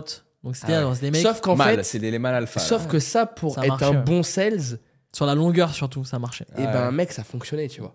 Et les mecs, ils avaient trop de dalles. C'était Ouais, dingue. Par contre le jour où, où ils explosaient on a eu des trucs Ouais. euh, ouah, C'est pour ça qu'aussi on a décidé parce que vu qu'on travaille avec des clients de plus en plus corpo, bah de avoir une approche permettre. beaucoup plus corpo. Mais vos relations avec eux, c'est. euh, ah on des a tout cut, on a tout Je cut. veux dire, c'est des freelances, c'est pas des. Ouais non mais je comprends mais C'est un tu entre-deux, sais t'as toujours la Ah, si, quand même. C'est qu'en fait, Non, mais légalement. officiellement, Ouais, c'est c'est des, des c'est auto-entrepreneurs, Ok. mais euh, officieusement, ils se sentent plus employés que des employés de vraies boîtes. Mais vous avez eu peur qu'ils se retournent contre vous en Non, soi non, Non, c'est légalement, cas. explosent un jour. Mais ils ont vraiment explosé. Nous, on, est- on- on a reçu des vidéos de mecs qui se fouettaient à chaque fois qu'ils rataient un col. mais ça, c'est. Mais frérot, j'ai des vidéos de mecs sur les genoux, dans du gravier. Ah, j'ai raté mon appel de setting. Boah, ils s- ils s'envoyaient des coups de ceinture, frère. Mais- On a eu un autre gars, un jour, il a pété un plomb, il fait, je retrouverai le voice. Ah, mais frérot, mais Ouais. c'est-à-dire, mais des, des folies, frère. Un mec, il a explosé complet. mais il était bipolaire. On était, à- ouais, mais tu sais, schizo, je sais pas trop, tu vois. Mais le mec, il était très sain pendant X temps. Puis un jour, il commence à m'insulter, mais poétiquement, tu vois. Il me dit des trucs, ouais, je sais pas quoi, frère. Et je vais essayer de te retrouver le voice et tu pourras le mettre si tu veux, enfin, si t'acceptes ce genre de, de propos, tu vois. Il va être Et frérot, il, il nous envoie une vidéo. Ouais. Imagine une place d'un village rincé. Genre, il doit y avoir 1000 habitants dans le village. Sur une place, il gare sa voiture sur la place. Il était à poil, à, à poil, sur le toit de la voiture, frère. Ouais. À se filmer comme ça. Ah comme ça, il avait explosé complet, le mec. Ouais. Et ça, on les a eu aussi. Mais est-ce que vous vous sentez responsable en soi de ça? Bah oui parce qu'en fait euh, À mettre de la pression, non, quelque chose? Non, moi j'avais aucune responsabilité parce qu'on travaille encore, il y en a très peu, mais tu sais, qui étaient déjà sains. Là, c'était des mecs pas sains, mais qui avaient une dalle de mal, donc ça fonctionnait. Mais Au moi, ce que j'aimais pas. mais ça fonctionnait pas sur le reste. Non, ce que j'aimais pas, c'était bah, que le matin, tu te levais et t'étais comme ça parce que Bah ouais, pas d'avoir une dinguerie. Une et en plus, c'est parfois, ils prenaient. Alors, c'est soit des cochons de produits, soit des produits des clients. T'imagines, demain, t'as un client. plomb, ouais. Et à l'époque, c'était des, des moyens clients, tu vois. euh, donc, à la rigueur, ça, tout, ça reste des clients. tu ça vois, reste des clients, mais tu vois, ça pouvait se rattraper. Aujourd'hui, on travaille avec des clients qui ont des accréditations ou des trucs comme ça. Mec, Ouais. tu peux pas, tu es obligé d'avoir des mec. mecs qui sont encore Quand pauvres. t'as la MF derrière, il y a un gars, il se fout à poil sur une place de village, tu sens bien que ça va pas fonctionner quoi. Donc à la fois c'était ultra excitant comme période parce que c'était un bordel, à la fois c'était très flippant, mais à la fois je me sens pas responsable parce que c'est des mecs qui étaient cramés de base en fait. Et tu vois, sur je sais pas, peut-être euh, 100 personnes qu'on a eu de ce type de contenu là, tu vois. Bah en fait, il y en a encore 3-4 qui sont avec nous aujourd'hui qui étaient euh, le top les plus sains du truc. Et tous les autres, ils sont partis, quoi. Parce qu'ils étaient instables. Après, ouais, c'est pareil, c'est une mentalité, tu sais, euh, mecs qui sont éduqués un petit peu pays de l'Est. Un peu à la Andrew Tate, tu vois. Le, la, Ouais, le mindset d'Andrew Tate, bah, c'est un peu genre. Il- Mais c'était clairement ça. C'est ça. ouais. Et il y en a, ils sont partis. Il y a un mec qui se fait recruter par un truc euh, sataniste, etc. tu Ah vois, ce genre de délire. Ils étaient vraiment chez père, les mecs. Mais par contre, C'était sales qui étaient vraiment des- Et en plus, tu sais, c'est des gens qui avaient zéro ego, un peu comme à l'armée. C'est-à-dire que tu pouvais Ouais. leur dire des choses, ils le comprenaient et ils étaient OK Ils avec ça. Même si t'avais tort d'ailleurs. hein. Tu leur disais un truc, ils fermaient leur gueule et, et ils le faisaient direct. Parce qu'ils avaient été éduqués comme ça. Pas par, euh, par, euh, par les gourous qui suivaient, tu vois. Ils avaient été vraiment Ouais, éduqués la- comme ça. dure. Ok. Et pour donner un petit peu euh, un aperçu ou peut-être quelques trucs que vous pouvez partager dans l'université pour les closers, est-ce que vous avez deux trois astuces, un axe ou la meilleure phrase pour closer, un truc Ouais. qu'on Ouais, peut donner sûr. là maintenant pour Alors, euh, qui pourrait servir à tout le monde. Moi, il y a une clé que je donne et qui va parler à tous les gens qui font de la vente. Dans, dans un appel de vente, il y a trois types de communication. Il y a la communication entre toi et le prospect. On appelle ça la discussion. C'est comment est-ce qu'on est en train de parler euh, ensemble, toi et moi. La communication entre ton interne et ton externe. Donc, ce que tu penses et ce que tu dis. Mhm. C'est d'ailleurs un truc sur lequel on Comment travaille même. beaucoup. Parce que téléphone, bon, Ouais, pas. mais même parce que nous, c'est souvent de la visio. Visio, ok. Donc, quel est ton degré de congruence en, réalité? Qu'est-ce qui se passe entre ce que tu penses et ce que tu dis? C'est un truc sur lequel on travaille beaucoup parce que moi, l'une des clés que je répète, c'est les sales, vous n'êtes pas assez honnête, vous manquez d'honnêteté. Ça, c'est un drame absolu. Et la, la communication numéro 3, entre ce que pense le prospect et ce que dit prospect. Question pour un champion, mon cher Antoine. D'après toi, où se déroule le processus de vente? Il se déroule à la fois à l'extérieur, euh, enfin au sein de la personne et euh, ce qui relance aussi à l'extérieur. Merveilleux, au sein de la personne. Ah, plus au sein de la personne qu'à l'extérieur quand même. Le processus de vente, C'est dedans. C'est dans. uniquement la différence entre ce que la personne pense et ce que la personne dit. Et l'erreur que fait mais presque 100% des gens qui font de la vente, c'est qu'ils pensent que la vente, ça se produit dans la discussion que tu as avec la personne.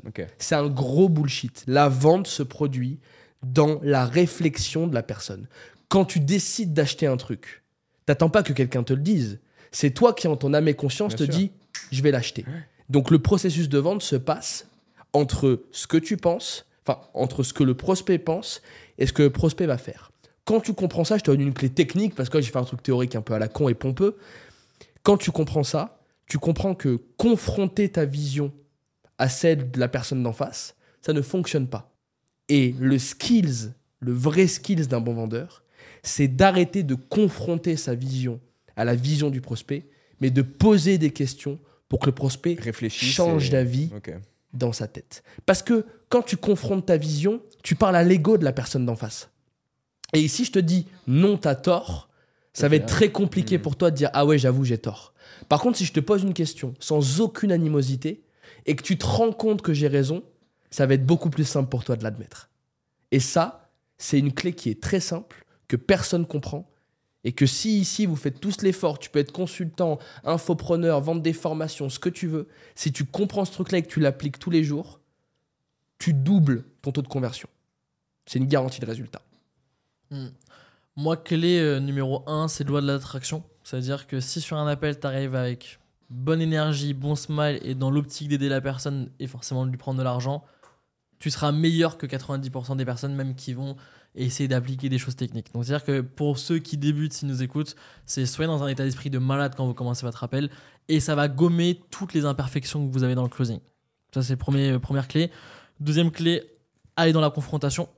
en gros, vous avez votre prospect qui est dans sa zone de confort qui est ici. Vous devez le faire passer ici. Forcément, il y a de la. euh, faut mettre du mouvement. Ouais, il faut mettre du mouvement. Faut mettre du et le mec, il va pas y aller tout seul. Et s'il y va tout seul, c'est-à-dire qu'il était déjà closé. Ok. Donc, faut aller dans l'objection. Il faut aller un petit peu. Bah, tu sais, demain, quand un mec il te dit je dois y réfléchir, on sait très bien que c'est bullshit. C'est ok, qu'est-ce que j'ai pas fait pour que tu passes avec moi? J'ai l'impression que t'as pas envie de me faire confiance. Tu vois, et c'est cette honnêteté, c'est cette putain d'honnêteté dont les vendeurs, que, que, que les vendeurs n'ont pas aujourd'hui. Attends, parce que le vendeur le sait au fond de lui qu'il se fait prendre pour un con. Combien de fois, vous qui regardez, si vous faites un peu de vente ou que vous avez un business ou quoi, combien de fois vous étiez au téléphone avec un prospect potentiel, tu closes pas, Mais tu le sais. tu raccroches et tu te dis Ah putain, il m'a baisé comme ça. Mm. Je savais et pourtant j'ai pas osé le dire. Parce que Hmm. aussi, c'est contre-intuitif, c'est contre-humain d'aller dans, la confrontation. Bien sûr que ça l'est. Il y a personne, tu sais, il y a très peu de personnes qui arrivent à le faire. Tu sais, par exemple, quand tu vois un mec avec un truc dans les dents et tu le connais pas, tu vas pas dire, eh mec, Ouais, t'as un regarde, t'as un bout de salade dans les dents. Tu le vois, tu le dis pas par euh, bienséance, Pudeur je sais ou pas, je sais tu pas. vois. Mais ça, et dans le closing, justement, faut pas avoir peur de cette confrontation. Spitcher un produit, aller chercher les peines, les douleurs, c'est pas si compliqué, en vrai, Ouais. tu vois. Par contre, à la fin, aller faire sortir un mec de sa zone de confort, donc aller un peu en opposition, mais via de la questiologie et pas de l'opposition Ouais, directe, ouais. comme le disait Alexis, ça, c'est compliqué. C'est là où revient l'audace que tu disais au début dans les dans les Bah, l'audace, euh, et tu sais, vraiment y aller, quoi. Et dernier point pour moi qui, euh, qui est le plus important, c'est arrêter de lâcher, tu vois. Euh, C'est-à-dire que moi, un appel, euh, ce que je dis au sales, c'est qu'il y a deux possibilités. Soit le prospect vous dit oui, soit il vous raccroche au téléphone.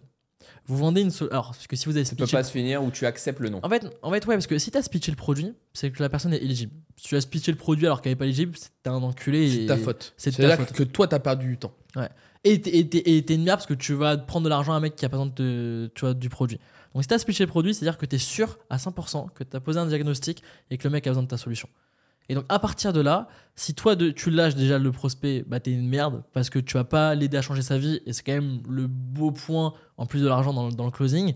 Et deuxième point, bah, c'est que t'es aussi une merde parce que toi aussi par rapport à toi tu te respectes pas. C'est-à-dire tu donnes de ton temps, Ouais. t'as pas envie d'aider les autres honnêtement parce que autrement tu lâcherais pas la personne. Et moi j'ai déjà eu des appels à la fin, mec vas-y tu sais quoi, je veux qu'on parte ensemble. Faut qu'on trouve une solution, j'en ai rien à foutre. Je partirai pas de cet appel avant qu'on ait trouvé une solution. Mais tu vois, l'intention, encore une fois, durant l'appel, même s'il le fait pas parfaitement, elle est là Hmm. et t'as dix fois plus de chances de Ouais. closer un mec. Donc voilà, donc aller au bout des, aller au bout du process. Abnégation, on lâche rien, on a faim Et, et, on règle le parquet. et, pareil, moi j'ai pris plein d'appels parce qu'avant j'étais sales dans la boîte de marketing influence et ça m'arrivait plein de fois, tu sais, des mecs, euh, je les avais défoncés jusqu'à. Enfin, défoncés dans le bon sens, hein, encore une fois, genre je vais pas vendre un truc que les gens ils ont pas besoin. Et les mecs, à la fin, ils devaient rentrer leur. euh, tu sais, bah ils devaient euh, payer donc j'étais en direct avec eux parce que pareil, le je vais payer après. Ouais. Ça, red flag. Faites payer vos prospects directement. Et s'ils payent pas directement, bah c'est qu'il y a un be problème, encore une fois. C'est qu'il y a encore une objection. T'as pas Ouais. confiance. Pourquoi tu peux pas payer devant moi, etc. T'as pas ta carte. Elle est où ta carte? Tu vois, le mec. Jusqu'au bout, jusqu'à ce que bout. la, la conversion est Et t'as un mec, tu vois, qui ont déjà quitté l'appel quand il fallait mettre leur carte, donc qui ont fait- pris la fuite. Et je suis très ok avec Ouais, ça. t'es très ok. T'as Parce que la règle, c'est. Ouais. Parce que attention, quand on dit soit un oui, soit le mec se barre, quand on dit oui, c'est pas un oui verbal. Ouais, c'est ouais, soit c'est- on reçoit de l'oseille, Ouais. soit ce que j'aime dire, c'est réaction archétypale. Donc on a trois la fuite, le combat ou se figer. Moi, j'ai eu des mecs en fin d'appel qui sont barrés de l'appel, d'autres qui ont commencé à m'insulter Ah, vous êtes des connards, c'est très bon aussi. Et d'autres frères qui ont figé complet. Ils savaient plus quoi dire. Et tu sais, t'as un filet de bave qui béton sur le bureau, tu vois. Mais oui, frère. Parce que quand tu les emmènes tellement loin que tu leur montres qu'ils sont incohérents dans le propos. Parce qu'écoute, quelqu'un Surtout qui que a. c'est des prospects chauds à la base, qui sont Tu déjà intéressés d'une manière ou Et d'une moi, autre. ouais. même en call calling, hey, what's up, nana, nana? Non, mais en fait, euh, j'ai pas le temps tout de suite. Ok. Si t'as pas le temps, qu'est-ce qui fait que t'as décroché le téléphone? Ah. T'as pas le temps, tu décroches pas, frère. Incohérence numéro uno. Ouais, tu le mets devant, c'est euh, C'est- d'accord. Le taf du vendeur, c'est de mettre ses prospects devant leur incohérence. Mm. L'humain est incohérence par nature. Et pourtant, il déteste l'être. C'est le principe euh, de, de cohérence de Robert Caldini, Influence et manipulation. Parce que si t'es incohérent, quand on dit de quelqu'un qu'il est incohérent, on dit que c'est un fou. Et les fous, on les fout dans les asiles. Donc heureusement, pas tout le monde est fou et pas tout le monde mérite d'aller en HP, tu vois. Mais les personnes qui sont incohérentes, c'est des personnes qui soit n'osent pas dire quelque chose, soit qui ont peur, soit il manque ça pour qu'il ou elle passe à l'action. Et c'est ton travail d'aller chercher ce truc-là. Et le dernier point, après on passera, je pense, à autre chose. si tu le veux, c'est pas moi qui fais non, le- C'est- non, sinon, frère, on le euh, met après. moi. Ouais, parce que ça, là, bon, c'est là, on va partir. C'est super intéressant. Mais l'autre dernier point, c'est vendre des produits qui vous font kiffer, dans lesquels vous avez de la trust. Ouais. Parce que aller au bout Ça se sent. avec un produit de merde, bah mec, euh, pff, faut déjà pas avoir d'âme ou pas avoir d'éthique, tu vois. Mais si t'as le bon produit, tu crois ce que tu vends et en fait t'es convaincu et tu vas être convaincant du coup. C'est ce qu'on dit toujours. De toute façon, la base, c'est d'avoir un bon produit. Bah, si tu vends de la merde, c'est quand même plus difficile. peux de vendre un Je sais produit pas de si c'est merde, la mais base, bon. parce que quand t'as vraiment besoin d'oseille, tu vends les produits de merde. Non, Y tu a peux pas le faire, mais ce que je veux dire de Sur manière le générale long dans le terme. business, Ah un ouais, bon bien produit, sûr, effectivement. C'est ça. T'auras de la base, tu recommandation, t'auras des bons avis, ça fonctionnera. Et puis sur du long terme, c'est Ouais. y a que, enfin sur du court terme, tu, tu peux vendre Tu un peux produit pas. de merde pendant euh, X temps, mais déjà la délivrabilité va être horrible, les procès vont pas être contents. Et toi, frère, quand tu te couches le soir, T'es comment dans parce ta que tête? Ça, le vrai sujet. Ouais, c'est ça. Le vrai- le vrai sujet des selles, c'est pas qu'est-ce qui se passe quand t'es au téléphone ou quand t'es en train de débrief avec ton manager. C'est quand tu te couches le soir dans ton lit, que tu regardes ton mur étoilé là. Qu'est-ce que tu te dis? Est-ce que tu te dis putain, je suis une grosse merde? Ou est-ce que tu te dis ouais, pète sa mère, j'ai fait de l'oseille, j'ai changé des vies? Il y a des gens qui vont rentrer dans des formations parce que 100% des gens sur le marché français qui achètent une formation changent leur vie, qu'on se le dise. C'est tous et toutes du mass market qui sont, très souvent n'ont jamais lu un livre de dev perso, très souvent ne savent pas ce que c'est une routine, très souvent Ouais, ne savent pas ce que c'est gagner de l'argent. Donc, quoi qu'il arrive, t'apportes quelque chose. Et si t'es dans cette dynamique-là, nous, on a eu. euh, Les clients, on les a, on a refusé plein de clients hein, pour ça. Tellement. Parce que, tu sais, produits bancals faciles à vendre, à la liste, on, on a une liste de malades. Mais on n'est jamais parti là-dedans parce que c'est le sales qui est le frontline. Donc, si demain le sales il vend un truc de merde, Ouais. bah après, c'est le sales qui va en prendre Mm. plein dans la tête. Et euh, nous, on demande à nos clients de bien délivrer. Et même, on va au-delà de notre taf parce que même parfois, on, tu sais, on fait le SAV entre guillemets parce que les clients ils font n'importe quoi parfois. Et nous, en plus, notre meilleur actif, c'est nos sales. Ouais. Donc, notre travail, c'est d'en prendre soin. Tu vois. Nous, on paye tous les mois des. Faire des salaires de footballeurs, ça me met comme ça. Enfin, moi, ça mais c'est lui qui fait les wires. Donc, C'est pas vrai, ouais, c'est ouais, c'est plus lui. Ouais. Parce qu'à l'époque, celui qui faisait les wires, ça le mettait comme ça à chaque tous fois. les mois, genre, je m'amusais à faire genre la compta de 15 boîtes. Tu sais, au début, tu faisais ça à la mano, les tableaux. Ils sont... Parce qu'un sales n'aime pas remplir les tableaux par définition. Donc, c'était une là, je galère. les tableaux, le, je recevais les virements des clients, etc. J'envoyais 200 wires par mois. C'était une galère. Ah ouais. Et, Mais je l'ai fait, je l'ai fait, tu sais, je suis content de l'avoir fait, d'avoir foutu la main, euh, les mains dedans, Ouais, ouais. et maintenant d'avoir délégué. et c'était un très bon financier. Et, euh, et comme du coup, ouais, parce que c'est une pince coupante. cost killer. Super Lobster, on l'appelle. Ah, Super lobster. de. Non mais les bons financiers, c'est les pinces coupantes. Il n'y a pas de débat là-dessus. Et donc juste pour te dire, comme c'est notre meilleur actif, on- nous en vrai, notre travail, c'est de payer tous les mois des choses pour que nos sales soient dans le milieu le plus confortable Ouais. possible. Hmm. That's it. Parce que s'ils font plus d'argent, on en fait plus. Prendre du temps. Tu sais, on est aussi. euh, on n'a pas une. Alors, sur le papier, on a une hiérarchie, tu sais, qui est verticale, mais en vrai, c'est horizontal. Un sales qui veut nous appeler, Ouais. il peut nous appeler. Et alors, on va leur dire, on n'a pas le temps, on fait ça plus tard, ou est-ce que c'est vraiment important? Mais vraiment, c'est la. Tu sais, on est dans un management, la meilleure idée qui gagne.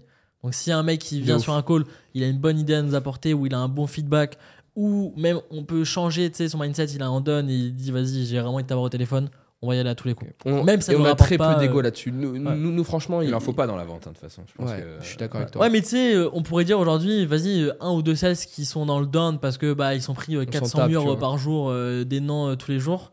Bah, tu sais, on pourrait dire, ouais, on a rien à foutre, enfin, on a 100 qui euh, performent super bien. Mais tu vois, on n'est pas dans cette dynamique, on a la dynamique de vas-y, il faut que tout le monde se sente bien et on veut Non, vraiment aider sûr. les gens. C'est c'est- c'est- ouais, c'est encore une- Parce que tu vois, comme on a commencé à, à, à la mano, nous, ces gens-là, c'était nos.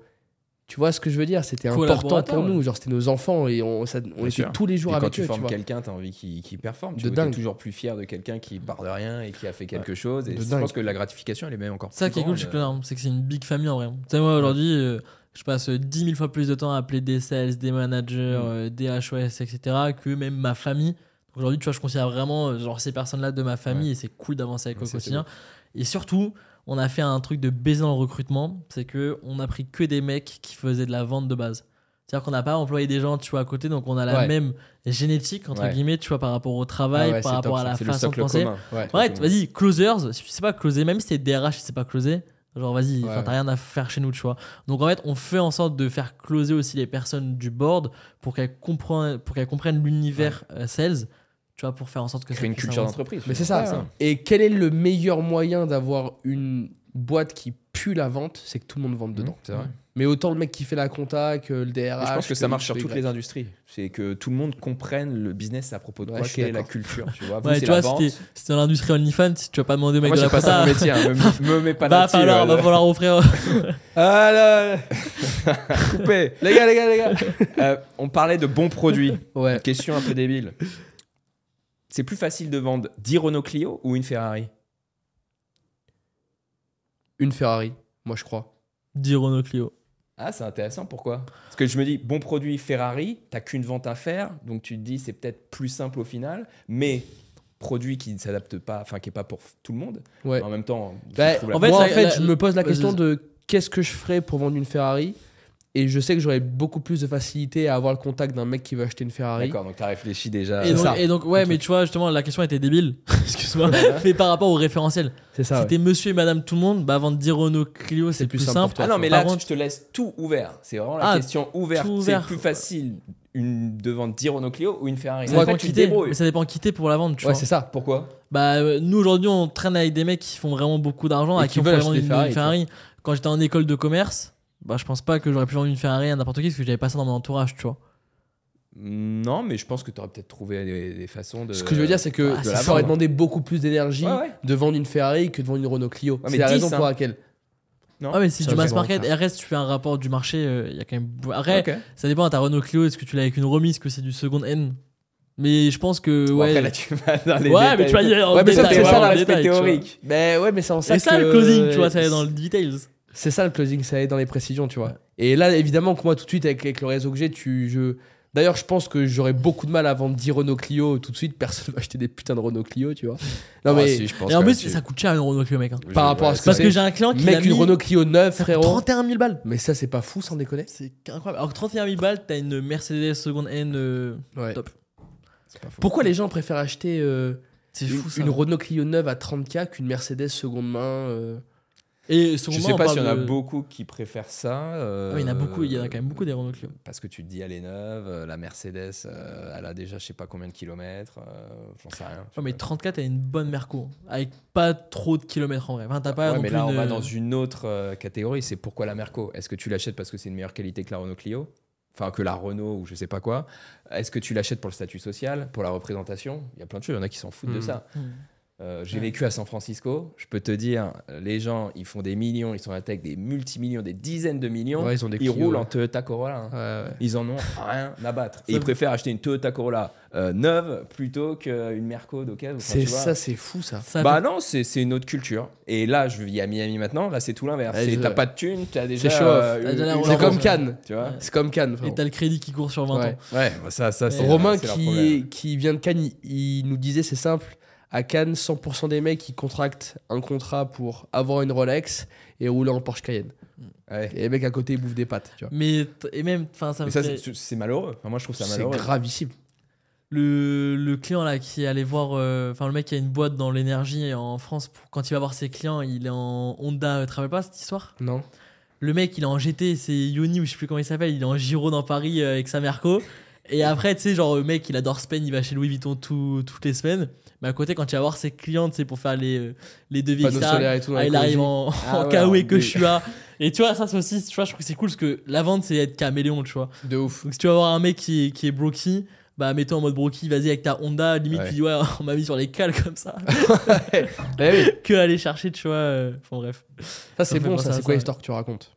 Euh, donc aujourd'hui, on est à Dubaï. Vous êtes retrouvés, vous avez déménagé à Dubaï. Ouais. On dit souvent à quel point Dubaï c'est magnifique, c'est exceptionnel, et j'ai plein de bonnes choses à dire sur Dubaï, ça n'est pas le contraire. Mais justement, une question qu'on n'entend pas trop quels sont les points négatifs sur Dubaï? Par vous, qu'est-ce que vous en pensez vraiment? Les points Alors- où il y a peut-être même certains aspects où vous dites je serais prêt à retourner ou aller ailleurs Il y en a à cause de ça. nature. Pas de nature. J'aime bien moi la nature, tu sais, aller dans les bois, sentir Ouais. même euh, genre l'herbe, tu vois. Ici, tu sens pas ça. La chaleur, là, il fait chaud. hein, il fait 40 degrés d'or, c'est Ouais. relou.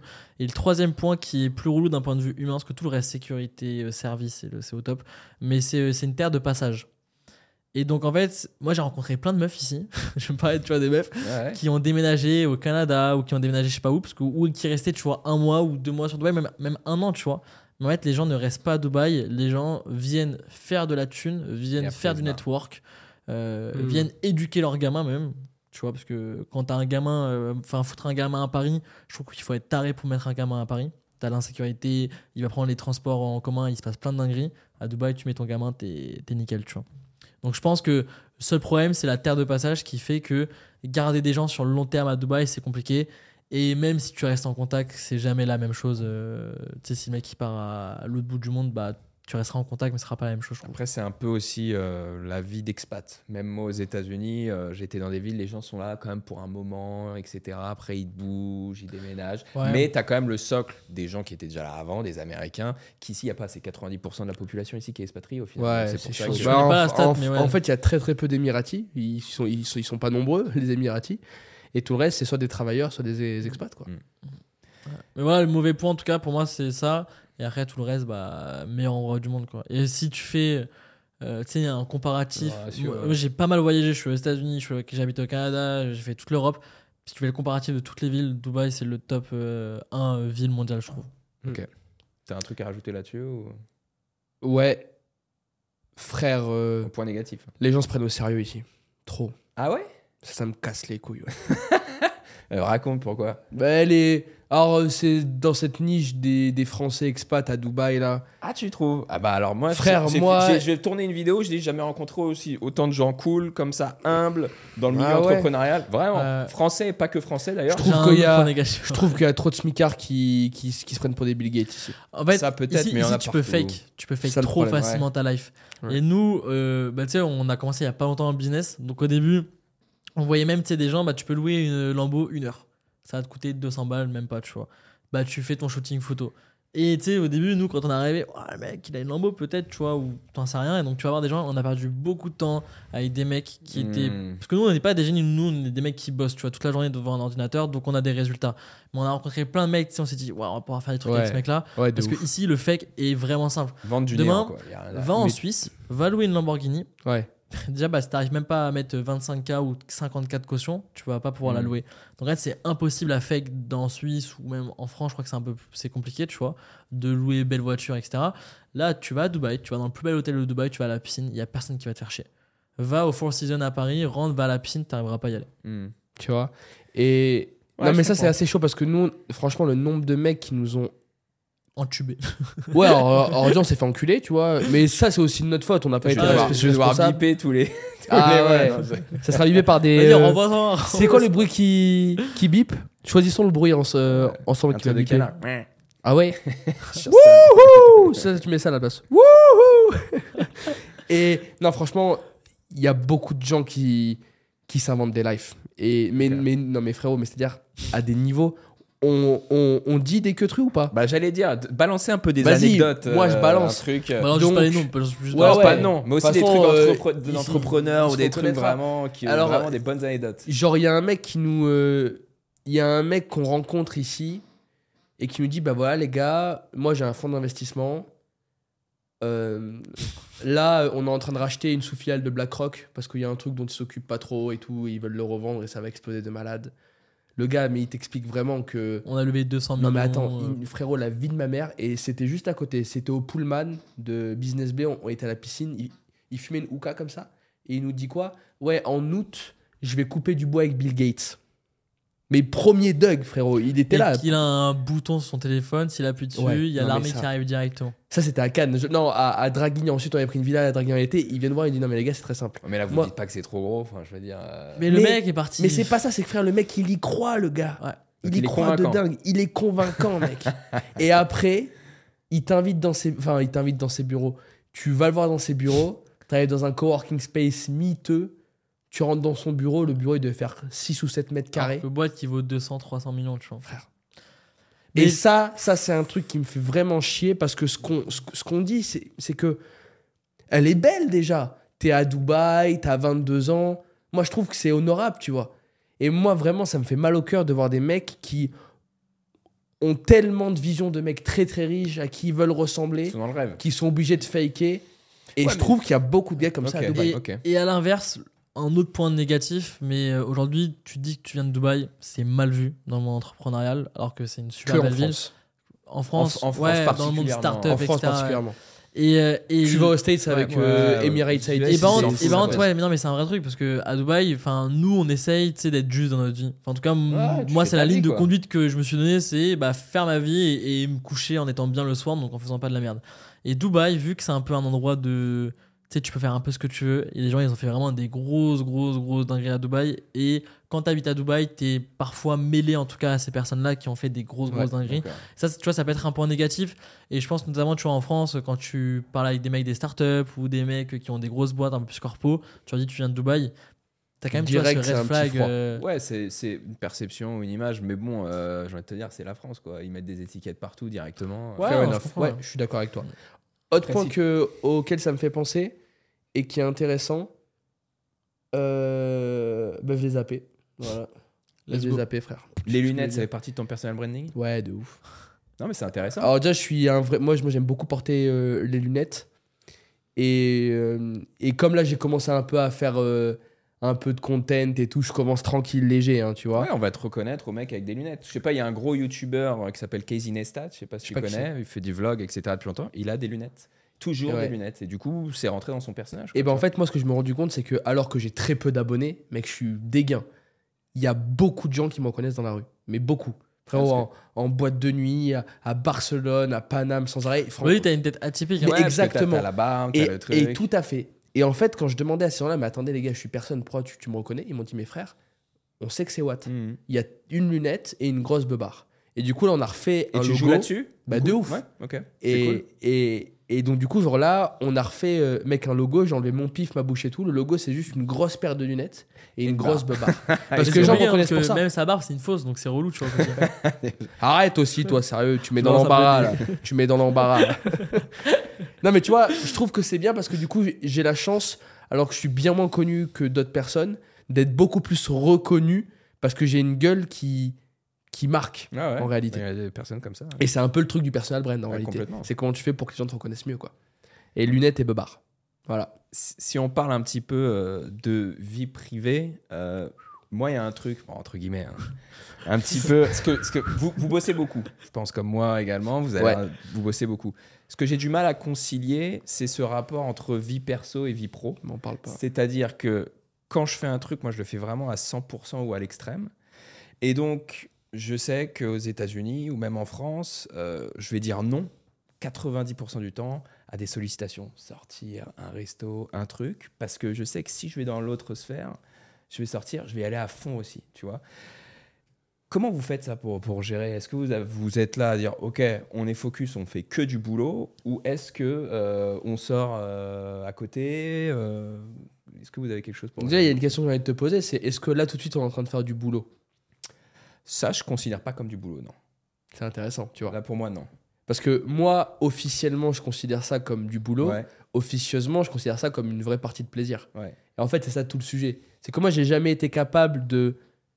Moi, pour moi, vie perso, vie pro, ça existe app. Ok. C'est un. Frère, si t'es entrepreneur, quand tu dors, tu rêves de ton business. Quand tu te lèves, quand tu te couches. Mais j'ai peut-être travailles posé la temps. question. C'est alors à quel point tu mets ta vie euh, avec tes potes ou avec ta meuf ou avec ta famille versus la vie que tu vas avoir sur ton business? Comment tu gères ces deux-là? Est-ce que c'est 90-10 Est-ce que c'est des sprints de 100% et après 100% sur l'autre Non, ou- moi, je suis un mec routinier. C'est-à-dire que moi, euh, euh, j'ai tous les jours les mêmes journées qui se répètent inlassablement. Et dans mes journées, j'arrive toujours à inclure des moments plus détente. Mais en vrai, encore une fois, quand je suis au sport, je considère ça officiellement comme du travail. Parce que je suis là pour me muscler, Ouais. avoir un meilleur physique, être en meilleure santé, donc pouvoir mieux travailler. Mais officieusement, comme du kiff. Ce matin, j'étais à la boxe. Officiellement, c'est du taf parce que ça fait du contenu. Les gens aiment bien la boxe, c'est stylé et tout. Mais officieusement, je suis un grand fan de boxe, je suis un passionné et j'adore aller boxer. Quand demain soir, on va sans doute aller danser, je te réinvite encore une fois. Et comme ça, s'il ne vient pas pour la deuxième fois, vous pourrez tous dire que c'est un enculé. tu vois Euh, On ira faire un peu de salsa. Et ben, euh, officiellement, frère, c'est du taf parce que tu rencontres des gens, tu fais Mais des tu contacts. Tu considères ça comme du taf, c'est marrant. Pourquoi je le considérerais pas comme du taf? Ok, je te pose une autre question. Ça te dérange pas de sortir demain soir et te mettre. Tu vas boire de l'alcool? Je bois pas, non. Ok. Euh, D'accord, donc t'as pas d'impact. Moi, si je sors, je vais prendre 2-3 verres. et tu vois, ça Ou peut aller 7, très 8. loin. Et du coup, le lendemain, je peux pas être productif. Ouais. Du coup, si demain je sors, ça va être très difficile pour moi de dire non à ça. Et du coup, je préfère dire, bah, j'y vais pas du tout, par exemple, Hmm. parfois. Et donc, j'ai du mal à jouer avec ça parce que euh, du coup, faut focus. Parce sur que le toi, t'es un mec aussi. qui fait les choses à 100%. Ouais. Alors que moi, je suis très bon dans le fait de faire les choses à 50%. Moi, quand je sors en boîte, tu leur demandes, frère, je prends 1 litre 5 d'eau par heure. Et frère, quand je rentre, je suis au milieu de la piste. Et, et je suis au milieu de la piste, frère. Non, mais c'est très bien, ça. c'est Mais moi, je suis là pour ça, tu vois. Et comme je bois pas et tout, bah, le lendemain, je me... moi, je dormais 8 heures. Donc, si on rentre à, à 5 heures du mat, je me réveillerai à 14 heures, peu importe. Je dors mes 8 heures. Et après, je recommence ma journée. Tu vois. Mhm. Et après, c'est du 20-80. Je veux dire, euh, te réveiller à 14h un dimanche, quand, tout le monde dort, quand personne t'envoie de message, et te réveiller à 14h un lundi ou un mardi quand c'est le bourbier, c'est quand même différent. Et moi, j'aime bien aussi ré- ré- réfléchir en termes de 20-80. Enfin, quitte à rater une matinée dans ta semaine, vaut mieux rater le dimanche matin que le lundi matin, selon Oui, moi. non, certes, mais tu culpabilises jamais d'avoir fait un truc qui peut avoir un impact derrière sur ton Moi, business. frère, j'étais le pire là-dedans. J'ai Moi, culpabilisé tout. Mais, mais, mais demande-lui. Je culpabilisais d'aller faire un resto. Bah voilà, bah, c'est exactement ce que, ce que je crois en Mais même d'ailleurs, rappelle-toi, quand euh, on s'est rencontrés euh, au Libanais, l'autre frère, il m'a envoyé une teucar, il y avait des trucs ouf. Je lui ai dit, vas-y, laisse-moi tranquille, envoie-moi un thé, tu vois. mais parce que si, je culpabilise de dingue. Mais Donc tu dis non, du coup. je disais non. Et grâce aussi à Alex, c'est l'une des raisons Ou à pour, cause. euh, ou à cause. Non, parce que ça m'a fait kiffer de ouf. Et c'est un truc sur lequel je le remercie beaucoup. C'est qu'il m'a redonné goût au voyage. Il m'a redonné le goût à aller faire des bons restos. Il m'a redonné le goût à des fois prendre le bigot, le balancer comme ça et dire vas-y, bah écoute, rien à foutre. Là, on parle entre nous, on se fait kiffer et puis on verra plus tard. Et c'est un truc que j'avais perdu. Donc aujourd'hui, j'ai réussi à plus être dans un entre-deux top. Et en plus, je sais pas pourquoi, mais comme des gens me reconnaissent, comme j'arrive à faire du contact n'importe où, comme je suis toujours dans un mindset d'aller plus loin, de progresser et d'avancer, j'arrive à faire autant de contacts dans une tebois euh, latina. Il y a trop. Non, euh, la dernière fois, juste avant quand je rentre en France, j'ai pris un contact d'un mec euh, à la Morinita. J'ai discuté avec lui le lendemain et, et puis on est en train de discuter Mhm. ensemble, tu vois. Et j'arrive toujours à, à me créer une justification qui me dit que ça fait sens. Mais avant, j'étais incapable de le faire. Donc c'était un vrai travail sur moi-même, tu vois. Ok. Bon, c'est peut-être. euh, T'as quelque chose là-dessus euh, sur te, te- Euh, moi, ouais, c'est un peu plus compliqué. J'ai- En fait, moi, j'ai commencé l'entrepreneuriat parce que j'ai des big problèmes familiaux. Et, euh, et en fait, après, j'ai mis un mur. Donc, c'est-à-dire que j'ai plus mes amis d'avant, euh, petites copines d'avant, j'ai plus en trois ans, j'ai pas retrouvé de, de meufs, hein, des trucs à gauche à droite, mais tu vois, je veux Ouais. pas me focus dessus. Oh, tu vas briser quelques cœurs, frérot. Quoi avec, euh, Ouais. Là, il y a quelques cœurs qui sont brisés live, là, frérot. Mais Non, je m'en fous, tu vois. en fait. Non, mais tu vois, c'est le game. Euh, et pareil, j'ai coupé les points avec ma famille, sauf avec ma mère. Mais pareil, que je vois une fois tous les deux mois, trois mois et que j'appelle une fois par semaine. Donc en fait, mon 100% de mon temps est mis dans mon business ou dans le cadre business. Ça veut dire que ouf. même quand je sors en boîte, je suis un gros fêtard, tu peux demander à Alexis. Ouais. Euh, je m'envoie de malade. euh, et ben en fait, je vais sortir avec des clients, ou je vais sortir avec des employés, Ouais. ou avec mes associés. Donc, je fais tout en mode business. Là, je suis parti à Bali euh, deux semaines. Je suis parti avec un client à Bali. Qui est un pote, je dis pas que j'ai pas pris du bon temps, etc. Ouais. Mais en fait, aujourd'hui, mon euh, Tu sais, genre en fait, si tu mets 10% famille, 10% amis extérieurs au business, 10% amour, même souvent c'est 20% amour parce que Même plus que casse les couilles, tu vois. Euh, et euh, t'es- donc là, tu vois, t'as déjà 50% qui sont pris dans ta life. Bah, en fait, moi, euh, nouvelle famille, bah, c'est mes associés Ouais. que j'appelle tous les jours et c'est un kiff de les avoir au téléphone. Donc en fait, le 10% il est rentré dans le boulot parce que quand on parle en plus, on parle du euh, boulot, tu vois. Et autre gros point, je pense, c'est qui, même pour les gens qui nous écoutent, c'est soyez passionné à 100% et soyez prêt à sacrifier tout ce qu'il y a à côté pour De faire ce que vous faites. Et même si nous, on prend du kiff et je, on pourrait travailler 3 heures de plus par jour, tu vois, c'est vrai. Mais du coup, les 3 heures, on passe à discuter, à créer des choses, à avoir des idées, ou tu vois, à toujours dans une optique d'avancer, d'avancer. Et comme je suis passionné par ce que je fais et que je pourrais le faire jusqu'à la fin de ma life, je pense, le reste ne m'intéresse pas. Aller voir une meuf en date au restaurant pour, tu sais, une meuf qui travaille peut-être, euh, qui est salariée ou je sais pas quoi, je j'ai rien contre les salariés, mais tu sais, intellectuellement, ça va à l'opposé de ce que je veux faire dans ma life. Et donc, en fait, je vais me faire chier. Donc Même tu si- vas toujours mais j'ai faire des déjà fait, hein. rencontres ou des dates avec des personnes dont tu sais que. euh, Bah non, parce que parfois, tu sais, je me force. Là, il a eu un date de merde. Vas-y, tu peux raconter ce qui Ouais. s'est passé cette semaine. là. ah, c'est chaud, ouais. Vas-y, Ah, date. Euh, C'est comment meuf- les dates à Dubaï? C'est une bonne Ouais, question ça. Et ah ouais, c'était avec une, Fran- euh, ouais, c'était avec une française. Ah, attends, ça tombe sur la vidéo, ça va être très très drôle. Vas-y, vas-y. Bon, ouais, peu de Ouais, chance. Ouais, je sais pas. Non, non, il y a beaucoup de chance. Mais tant mieux, frérot. c'est Ouais, nouvelle. c'est. Ouais, c'est. Comment elle s'appelle? On peut. On j'arrive- pas dans le prénom. Mais en mode. euh, on se rencontre à la. euh, Little Havana. Little Havana. Et genre, je la chope, tu vois, et tout ça. Et euh, le- elle me dit après, vas-y, bah go, on se rencontre. Et. euh, Enfin, même moi, je lui dis, vas-y, go, on se rencontre. Je la rencontre. Premier truc qu'elle me dit, c'est. ouais, je m'occupe du service fraude. euh, genre euh, blanchiment d'argent à Dubaï, etc. Mais tu vois, rien que dans le mindset de faire ce, ce- Je dis rien contre ce métier, mais je trouve que tu vois, être là dans le contrôle, aller checker, etc. Rien que moi, j'ai fait en mode, wow, tu vois, métier, euh, métier compliqué. Après, on va commander euh, à manger. Elle fait, vous avez quoi sans viande? Et tu sais, moi, quelqu'un qui mange pas de la viande, genre, je trouve que c'est. euh, c'est. Enfin, tu vois, c'est contre nature. Enfin, après, moi, je suis un gros ouais. viandeur, je suis un Ouais. gros viandard, Un viandard. et je trouve que c'est cool, tu vois, de manger de la viande. Et euh, je lui dis, ouais, tu manges pas de viande Elle fait, ouais, non, de temps en temps, mais en fait, j'avais pas beaucoup d'argent avant, et j'en ai toujours pas beaucoup, et donc je me force à pas manger de la viande parce que ça coûte cher. Ok.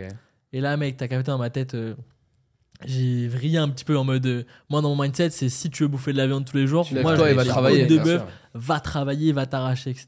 Tu vois. Et puis après, euh, après, enfin, féministe et tout le bordel. Donc. Ok, donc gros, t'as ça m'a coupé mis- court. Et j'ai rien contre les féministes, encore une fois, mais. euh, Mais pas pour toi. Mais pas pour moi, voilà. Ok. Enfin, ça va à l'opposé de où ce que je veux aller, quoi. Donc voilà. Donc c'était. Donc tu vois, et là, j'étais vraiment dans ma tête, putain, une perte de temps de malade.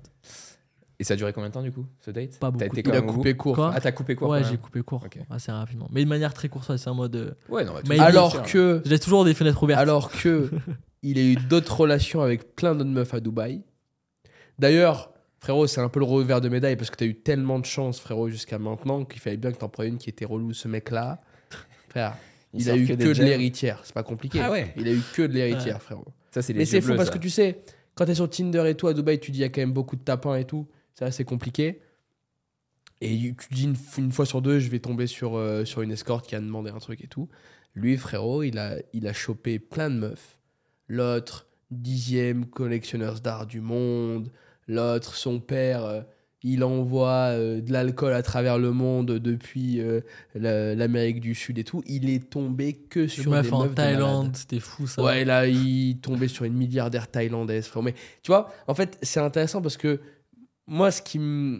Et j'ai pas fait miche-toi au cas où hein, les gens ils se demandent euh, comment on a fait de l'argent. Ouais, ouais. Et alors, les gars, c'est respectable, non? C'est comme le Pourquoi reste. pas? Why not? Why not? Et ce que j'aime bien là-dedans, c'est que du coup, ouais, c'est une vraie question de mindset, tu vois. Mais même s'il y en avait qui étaient casse-couilles, ça l'a excité intellectuellement d'avoir des meufs plus riches que lui, avec une plus grosse famille, un plus gros truc, et de pouvoir comprendre, apprendre, passer du temps avec eux, rencontrer de nouvelles sphères.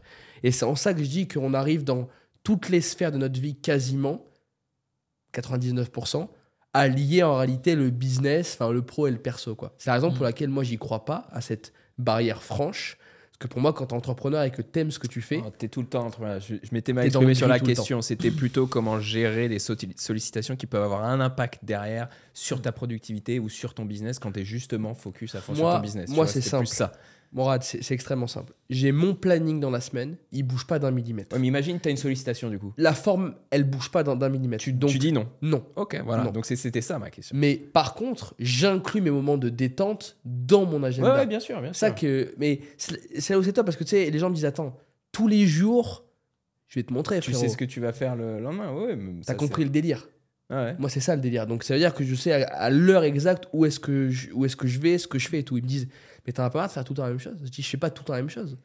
Tout le temps, je sais Ce que je vais faire, ce que j'ai à faire. quels sont les prochains ouais, steps. Bien sûr. Maintenant, c'est pas parce que je fais un deep work tous les jours que je travaille sur le même sujet tous les jours. Mm. Et c'est ça que j'aime bien faire, c'est être cadré dans la forme et artiste dans le fond.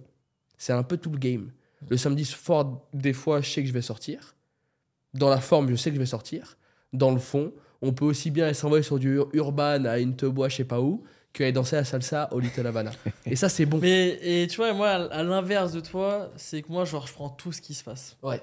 Et avec de Ah, l'impulsivité. C'est-à-dire que, bah, tu vois, là, à Bali, genre, c'était un mode, il y a un mec qui m'a dit, viens, on va à Bali, bah, je suis parti à Bali.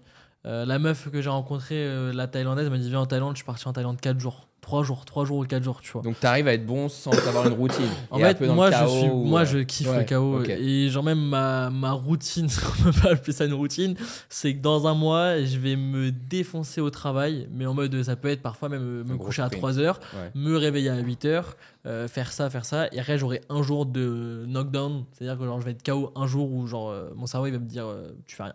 Paralysie. Au sens, au sens Au physique. sens littéral, je me retrouve dans des états, mec, pas possible. Ah. Je me retrouve à convulser dans un pieu comme ça parce que juste il avait trop travaillé pendant un mois, tu vois. Mais j'aime ça, tu vois, le côté euh, va à 100, Ouais. même 200%. Crame-toi, moi je suis bon dans le côté, tu vois, de se cramer Ah ouais. et d'être dos au mur. Et pareil, j'ai une bougeotte. Genre Dubaï, on habite à Dubaï, mais moi tu me verras jamais beaucoup. plus de, plus de deux semaines, trois semaines à Dubaï. Ah ouais. Là À j'en ai marre. Là je suis, Ok. en- je suis entré il y a quoi Une semaine et demie Deux semaines? Ouais, deux Et tu semaines. vas aller où là? J'en ai marre. Là je pars en Suisse faire du surf. Deux jours. J'ai pris un billet d'avion pour aller faire du surf parce que j'ai besoin de bouger, j'ai besoin de me Ouais, faire un truc. Après je pars dans le sud de la France, après je pars à Biarritz surfer, je reviens à Dubaï, après je vais au Maroc. re- Tu vois, j'ai besoin de bouger, je peux pas rester deux semaines au même Et t'es obligé de rester un moment, euh, un nombre de jours particulier à Dubaï pour ouais, avoir. bah, je fais euh, 6 mois. c'est Mais six mois, quand ça règle deux semaines, euh, deux semaines, deux semaines, Ok. euh, on y arrive deux Ouais, six ouais. mois. Mais voilà. Mais du coup, six mois officiellement, encore une fois. ouais, et officieusement, il y a des Faut que petits je me tips. renseigne là-dessus. Ouais, t'inquiète. Après, je t'ai dit, on allait parler. Mais euh, voilà, et je pense que le chaos, je- enfin, après, c'est vraiment, c'est soyez aligné avec votre life, tu vois. Mais c'est pour Il y a ça des c'est mecs- Il, lui, il a besoin d'avoir un agenda, d'avoir des cases et de bouffer euh, genre Ouais. euh, X chicken par jour. Ouais. Je suis un peu comme toi pour le coup. Et il y en a d'autres qui vont être bons dans le corps. Mais moi, tu mets dans une routine, je deviens malheureux et je deviens improductif. Ouais, non, mais C'est différent. Ouais. Alors que moi, tu vois, frère, tu me mets un jour dans le chaos, mais frère, je. Tu pars en vrai. Mais Moi, je pars en, je pars Mais moi, je peux pas travailler. Ouais, c'est ça. Moi, si j'ai pas une routine, je ne peux pas Ouais, travailler. Mais par contre, ce qui est intéressant, c'est que euh, on a pris du bien de chacun, enfin l'un de l'autre.